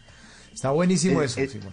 Muy chévere. Eso es una locura. Mire, ya, ya para acabarle de cerrar el tema y para, para sorprender un poquito más, es que en África mucha gente ni siquiera está eh, a- usando las aplicaciones, sino que lo hacen a través de las tarjetas SIM card, eh, tienen un código, pagan y listo. Y en China hay una aplicación parecida a WhatsApp. Digamos que WhatsApp es como, como un chiquitico, chiquitico al lado de lo que es WeChat, que es la aplicación más usada en ese país. Es una aplicación muy avanzada que incluso también usan en ¿Cómo se Europa. llama, Hoy en Simon? día, WeChat. Ah, WeChat es como el primo hermano de WhatsApp. Exacto, pues como, pero el hermano mayor, chino. porque esto es una super aplicación. Desde ahí usted puede pedir comida, puede pedir eh, transporte, eh, le pueden hacer recomendaciones, puede hacer pagos, transferencias, lo que quiera. Es una super app. Entonces, mire, otra cifra sorprendente, y es que, por ejemplo, hoy en China, solo el 5% del total de transacciones que se hacen, se hacen en dinero físico. Casi que todo lo que se está haciendo se hace de forma digital. O sea, el, fisi- el- el dinero físico solo lo usan los turistas o los abuelos. Ah, vea, pues. Eso es- eso O los abuelos, dice. Sí, lo van a, lo van a Después- tutelar. Lo van a tutelar, que que ya no a- podemos decir abuelo. Bueno, lo- los adultos no. mayores, los adultos mayores. Eso, le pasa a lo Duque que le meten un Eso. tutelas. Bueno, está muy chévere su aplicación. ¿Cómo es que, cómo es que se llama? ¿Cómo, cómo es que funciona esto? ¿WhatsApp qué? Billetera. Mi- mire, Mauricio, eso es un experimento que está haciendo WhatsApp. Eh, acabaron de hacer esa innovación en Brasil, están haciendo esa prueba piloto y la idea es que eso eh, se empiece a viralizar, que les vaya muy bien y que pueda llegar a otros lugares de la región, porque ya tenemos Alipay, WeChat Pay, Google Pay, Apple Pay, entonces seguramente dentro de poco tendremos en Colombia y en otros países este WhatsApp Pay y ahí sí que esto nos va a cambiar la vida. Dinero digital. Seguramente. Buenísimo. Seguramente, qué buena Buenísimo. información. 1245. 316-692-5274, la línea de bla bla blue, en la que ustedes pueden dejar mensajes de texto, mensajes de voz o llamar. Tengo este mensajito de texto de un oyente que nos quiere saludar hasta ahora. noches, bla bla blue. Esto siempre es un placer conectarme con ustedes desde acá a la ciudad de Neiva. Siempre cuando me toca el turnito de noche, siempre me conecto con ustedes. Eh, charla muy bueno y la verdad pues hacen pasar una noche amena. Ah, muchas gracias, hombre, muy amable. Muy amable. Ay, vea, timbra el teléfono, María, llamada. por favor, conteste. Sí, conteste el teléfono, María, por favor. 12 y 45 de la mañana, ¿con quién tenemos el gusto de hablar aquí en Bla Bla Blue? Hola Mari, con una paisana tuya, Milena, desde Barranquilla. No, pero es... Mile, o sea, me encantó cómo saludaste ya, definitivamente de mi tierra, eso fue directo. Qué gusto que nos esté llamando de Barranquilla, qué envidia. Y hace calor mucho. Cambiaría un ratitico de, de, de brisita bogotana. Porque Eso me han dicho. Mucho calor, tremendo, tremendo. Mile, me han calor. dicho que el calor, me han dicho No. que el calor ha estado duro en Barranquilla y con los tapabocas gravísimo. Sí, es bastante pesado cuando le toca a uno salir a la calle por cualquier diligencia de esas, así a la carrera que toca hacer, es, es horrible. Es horrible porque, pues imagínate, uno con esos tapabocas allí cubriéndole y el calor y uno siente esa rasquiña y el sudor y, y ya. es incómodo, pero toca por la protección ¿Les puedo dar, les puedo informe del clima a las barranquilleras? Sí. ¿Les puedo dar informe del clima? Sí. A ver. A Por favor. Mauro Enríquez con el informe del clima. Bogotá, donde estamos, 12 grados. Barranquilla, 27. O sea, No, listo. pasamos por ahí. Listo.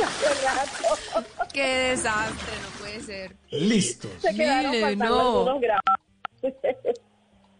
sí, Total. 27, si fueran 27, de verdad, no, no estuviera diciendo que hace mucho calor. Estamos por encima No, de la los sensación 30 grados. térmica es más alta, seguro. Sí, y 30. la humedad, que es lo que hace más, más a veces el, el clima, es esa humedad, porque el sol, bueno, uno se puede acostumbrar al sol, pero la humedad, eso que tú estás de pronto hasta en la misma ducha bañándote y el agua te sale caliente, o acabas de bañarte sí, y no sientes como, como que te refrescaste realmente y al ratito ya te dan ganas de meterte a dar un baño nuevamente, o sea, pero igual, eso es curramba, ¿no? Eso es, es parte de, de, de nuestra Chapuzón. ciudad y por eso la queremos también. Totalmente, Ah. Curramba. Ay, no. Dale, Sal. Es- estoy viendo algo acá, eh, María y Mauricio y nuestra querida oyente de elheraldo.co y dice que la sensación térmica en Barranquilla está llegando a los 48 grados. No. Dios mío. 48. ¿En serio? Uy, Dios mío. Mejor ni, mejor Ya ni veo todo. Esos, esos indicadores porque me pongo No, todavía pero más. con 48 grados a uno ya le pueden echar condimento y todo. O sea, ya está uno listo, está cocinadito. Después le frita el huevo a uno. aluminio. No, pues Ay, claro, le echan que un condimento y en- le- le arriman unas Sí. papas y que alguien se alimente de uno, porque ya que. Sí, ya. Ahí se habría que poner a prueba el, el, el mito de, del huevito frito sobre la acera, ¿no? Habría que ver si. Exacto. Ese fue el ¿Cómo es la prueba? ¿Cómo es? ¿Cómo es? ¿Cómo es? ¿Cómo es la prueba? Yo Ah, quiero el saber. mito, el mito. Sí, Eh, a hay ver. un mito que dice que cuando hay demasiado, demasiado calor en alguna región, tú puedes eh, coger un huevo y ponerlo sobre una superficie que le pegue directamente el sol, puede ser incluso eh, en un carro, sobre la, la carrocería de un carro, ponerlo allí y el huevo se va a fritar, solamente por la temperatura y el efecto del sol directo sobre el huevito. Eso es un mito que hay. Eso es un mito que hay, tal Eso, cual. huevos al motor. algo así, ambientados con smog, que creo que no será muy agradable, de verdad. No, Yo no sería muy agradable. Comentarles de, bueno, ustedes conversaron sobre las tutelas que le están poniendo en conjunto al gobierno por el uso incorrecto de ciertas palabras. Eh, la verdad es que sí me he quedado como preocupada que esa discriminación lingüística eh, puede afectar mucho a la gente. O sea, mi mamá, yo me pongo en el lugar de mi mamá, mi mamá está aquí desde que empezó la cuarentena. O sea, lo más lejos que mi mamá ha llegado, afuera de la casa, nosotros vivimos en una casa de conjunto y afuera hay una, una pequeña jardinerita allí con matas y eso, eso es lo más lejos que ella ha salido, a regar las maticas que están aquí afuera. O sea, no he, no he ido ningún otro lado, las diligencias las tengo que hacer yo, mi hermano cuando él tiene lo del pico y cédula. Eh, pero sí, o sea, yo he visto mucha gente, eh, adultos mayores, en la calle haciendo sus diligencias porque lamentablemente no tienen personas de menor edad que las hagan. Que la hagan Pero por también- ellos, claro. Exactamente. Y ahora, eh, lo que tenía eh, comentando una persona que estaba con ustedes eh, sobre la condición de salud, hay muchísima gente de 30 años o menos que de verdad desearían tener el estado de salud que tienen Ah, sí. muchas personas que, que pasan de los 60 años. Sí, de Sí, verdad. eso es lo que sí. está diciendo David Bonilla, el psicólogo. Ujú. David Bonilla, el psicólogo, está diciendo eso que está diciendo usted, sí.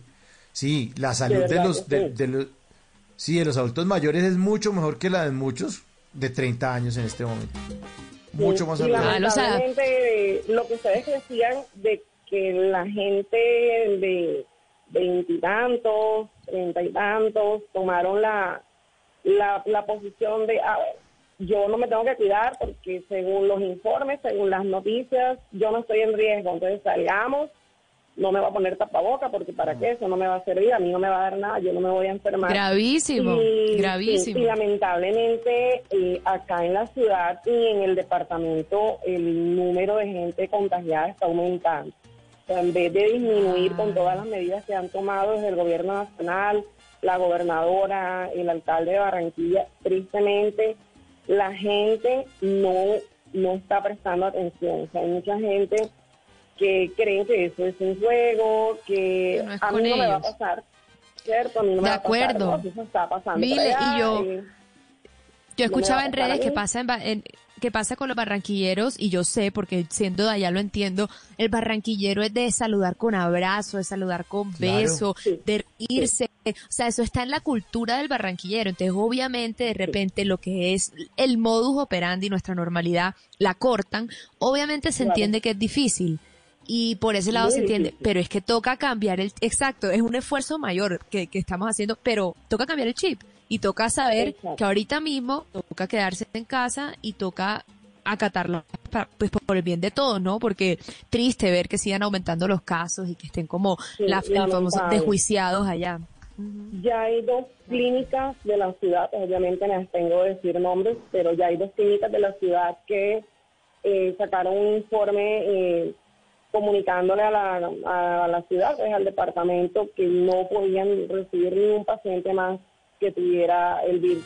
Ya llegaron al límite de la capacidad de atención. Muy duro. Eh, y pues obviamente la gente se concentra, ¿cierto?, en los enfermos del, del COVID, pero hay que pensar también que hay muchísimas otras condiciones de salud que la gente necesita la atención médica, entonces tampoco una clínica puede, eh, digamos, darse el lujo de destinar toda su capacidad de atención solamente para eso, porque entonces, ¿qué va a pasar Total. con la gente que tenga otros males, otros padecimientos? ¿A dónde va a ir? ¿A dónde va a acudir Total, para que le presten la atención? Entonces, es, es difícil. Total. O sea, es muy difícil. Es de mucha Yo es de mucha conciencia, es de mucha conciencia sin duda porque hay que ayudarnos todos. Pero Mile, no quiero que, que se acabe esta llamada solo hablando de esa parte. O sea, me llama alguien de Listo. Barranquilla, extraño mi Sí, tierra. Para cerrar, para cerrar, dime algo bonito, algo, algo, algo para para yo irme contenta, ¿no? Algo para que te vayas contenta. Bueno, eh, que hoy los encontré, los descubrí hoy y me han hecho el rato muy agradable.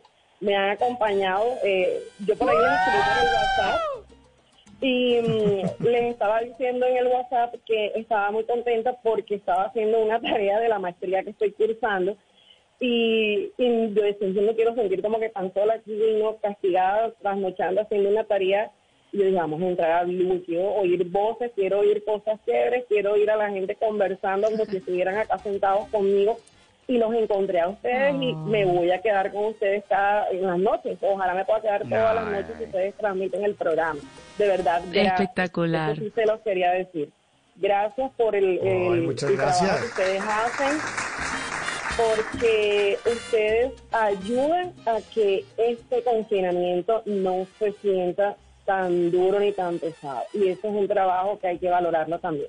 De verdad que felicitaciones. Muchas gracias. Y gracias por la compañía. Muchas gracias. Gracias, Milena, usted por su audiencia y por esas palabras tan bonitas. Bueno, y como buena oyente, porque ya es buena oyente, ya es buena oyente de Bla Bla Blue, la despedimos con una canción de algo de lo que nos habló. Aquí le tengo esta. Sí, para que se suba la temperatura. Ese fuego de bomba estéreo. Para la arenosa, que está bien caliente. Chao, Mile. Chao, feliz noche. Chao, Mile. chao. Chao, un abrazo. Bendiciones.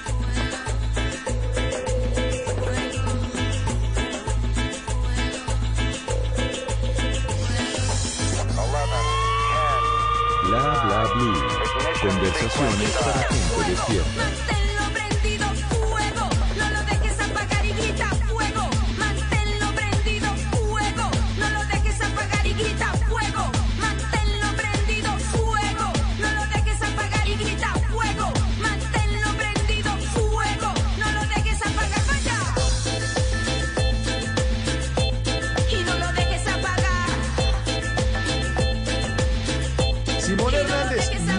Deje apagar. Hablemos de activismo, de activismo de jóvenes, por favor. Oiga, brevemente le voy a contar esto, Mauricio. Imagínese que me encontré con una iniciativa que se llama Generación 10, así como la 10 de Maradona, como el 10 que es nuestro productor Diego Garibello. Pues mire, es una red de jóvenes que ellos están interesados en el planeta, en generar cambios que tengan un efecto positivo en la naturaleza, que es lo que de pronto muchos jóvenes tenemos en nuestro corazón, de tener un planeta mejor.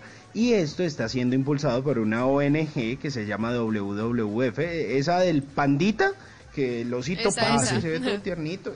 Sí, sí. misma. Pues mire, esto es una iniciativa para jóvenes entre los 18 y los 34 años, o sea, todavía cabemos ahí. Eh, que estén en, Latinoamérica y que les guste este tema ambiental. El proyecto se llama Generación 10, como ya les había dicho, y la idea es que muchos jóvenes se puedan conectar y generar conexiones para tener acceso a estas oportunidades, para que los puedan financiar, para que puedan participar, para que puedan tener cursos en línea y lo más relevante puedan pedir ayuda y que la consigan. Entonces, es una plataforma en línea que va a tener eh, un montón de ventajas. Una de esas es que van a tener mentores que los van a apoyar en sus proyectos, en temas claves. Eh, como en la búsqueda de fondos, activismo digital, que si usted dice, no, vea, es que a mí me preocupa lo que está pasando con la Amazonía, no, es que mire, yo soy un joven aquí en el Chocó y me preocupa la tala de árboles, o me preocupa que en el Pacífico están eh, cogiendo las tortugas y las están vendiendo. Listo, si usted tiene una idea y tiene un proyecto, pues lo puede llevar allá para que a usted le paren bolas, para que lo financien y le digan usted cómo se debe mover en redes sociales y qué es lo que tiene que hacer. Entonces usted dice, oiga, no, es que yo creo que hay una persona en México que me puede ayudar, o es que yo vi que en Chile están haciendo esto.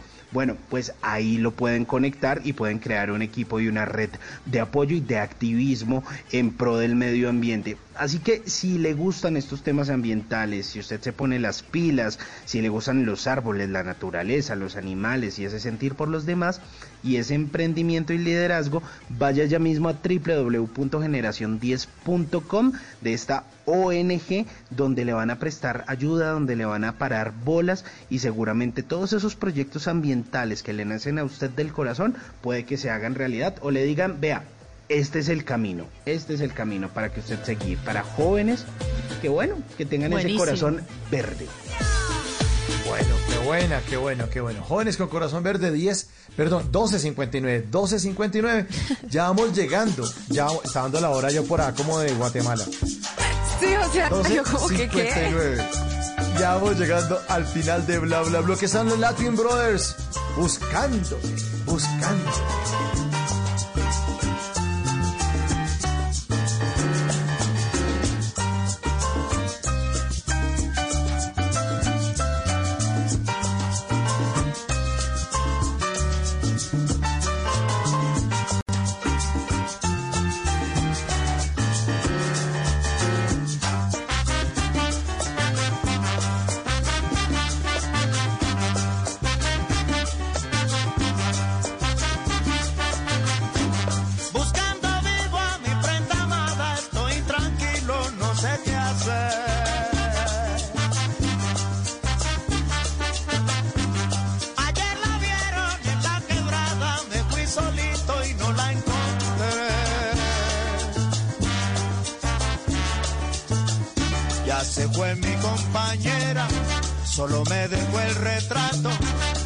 en mi cabecera.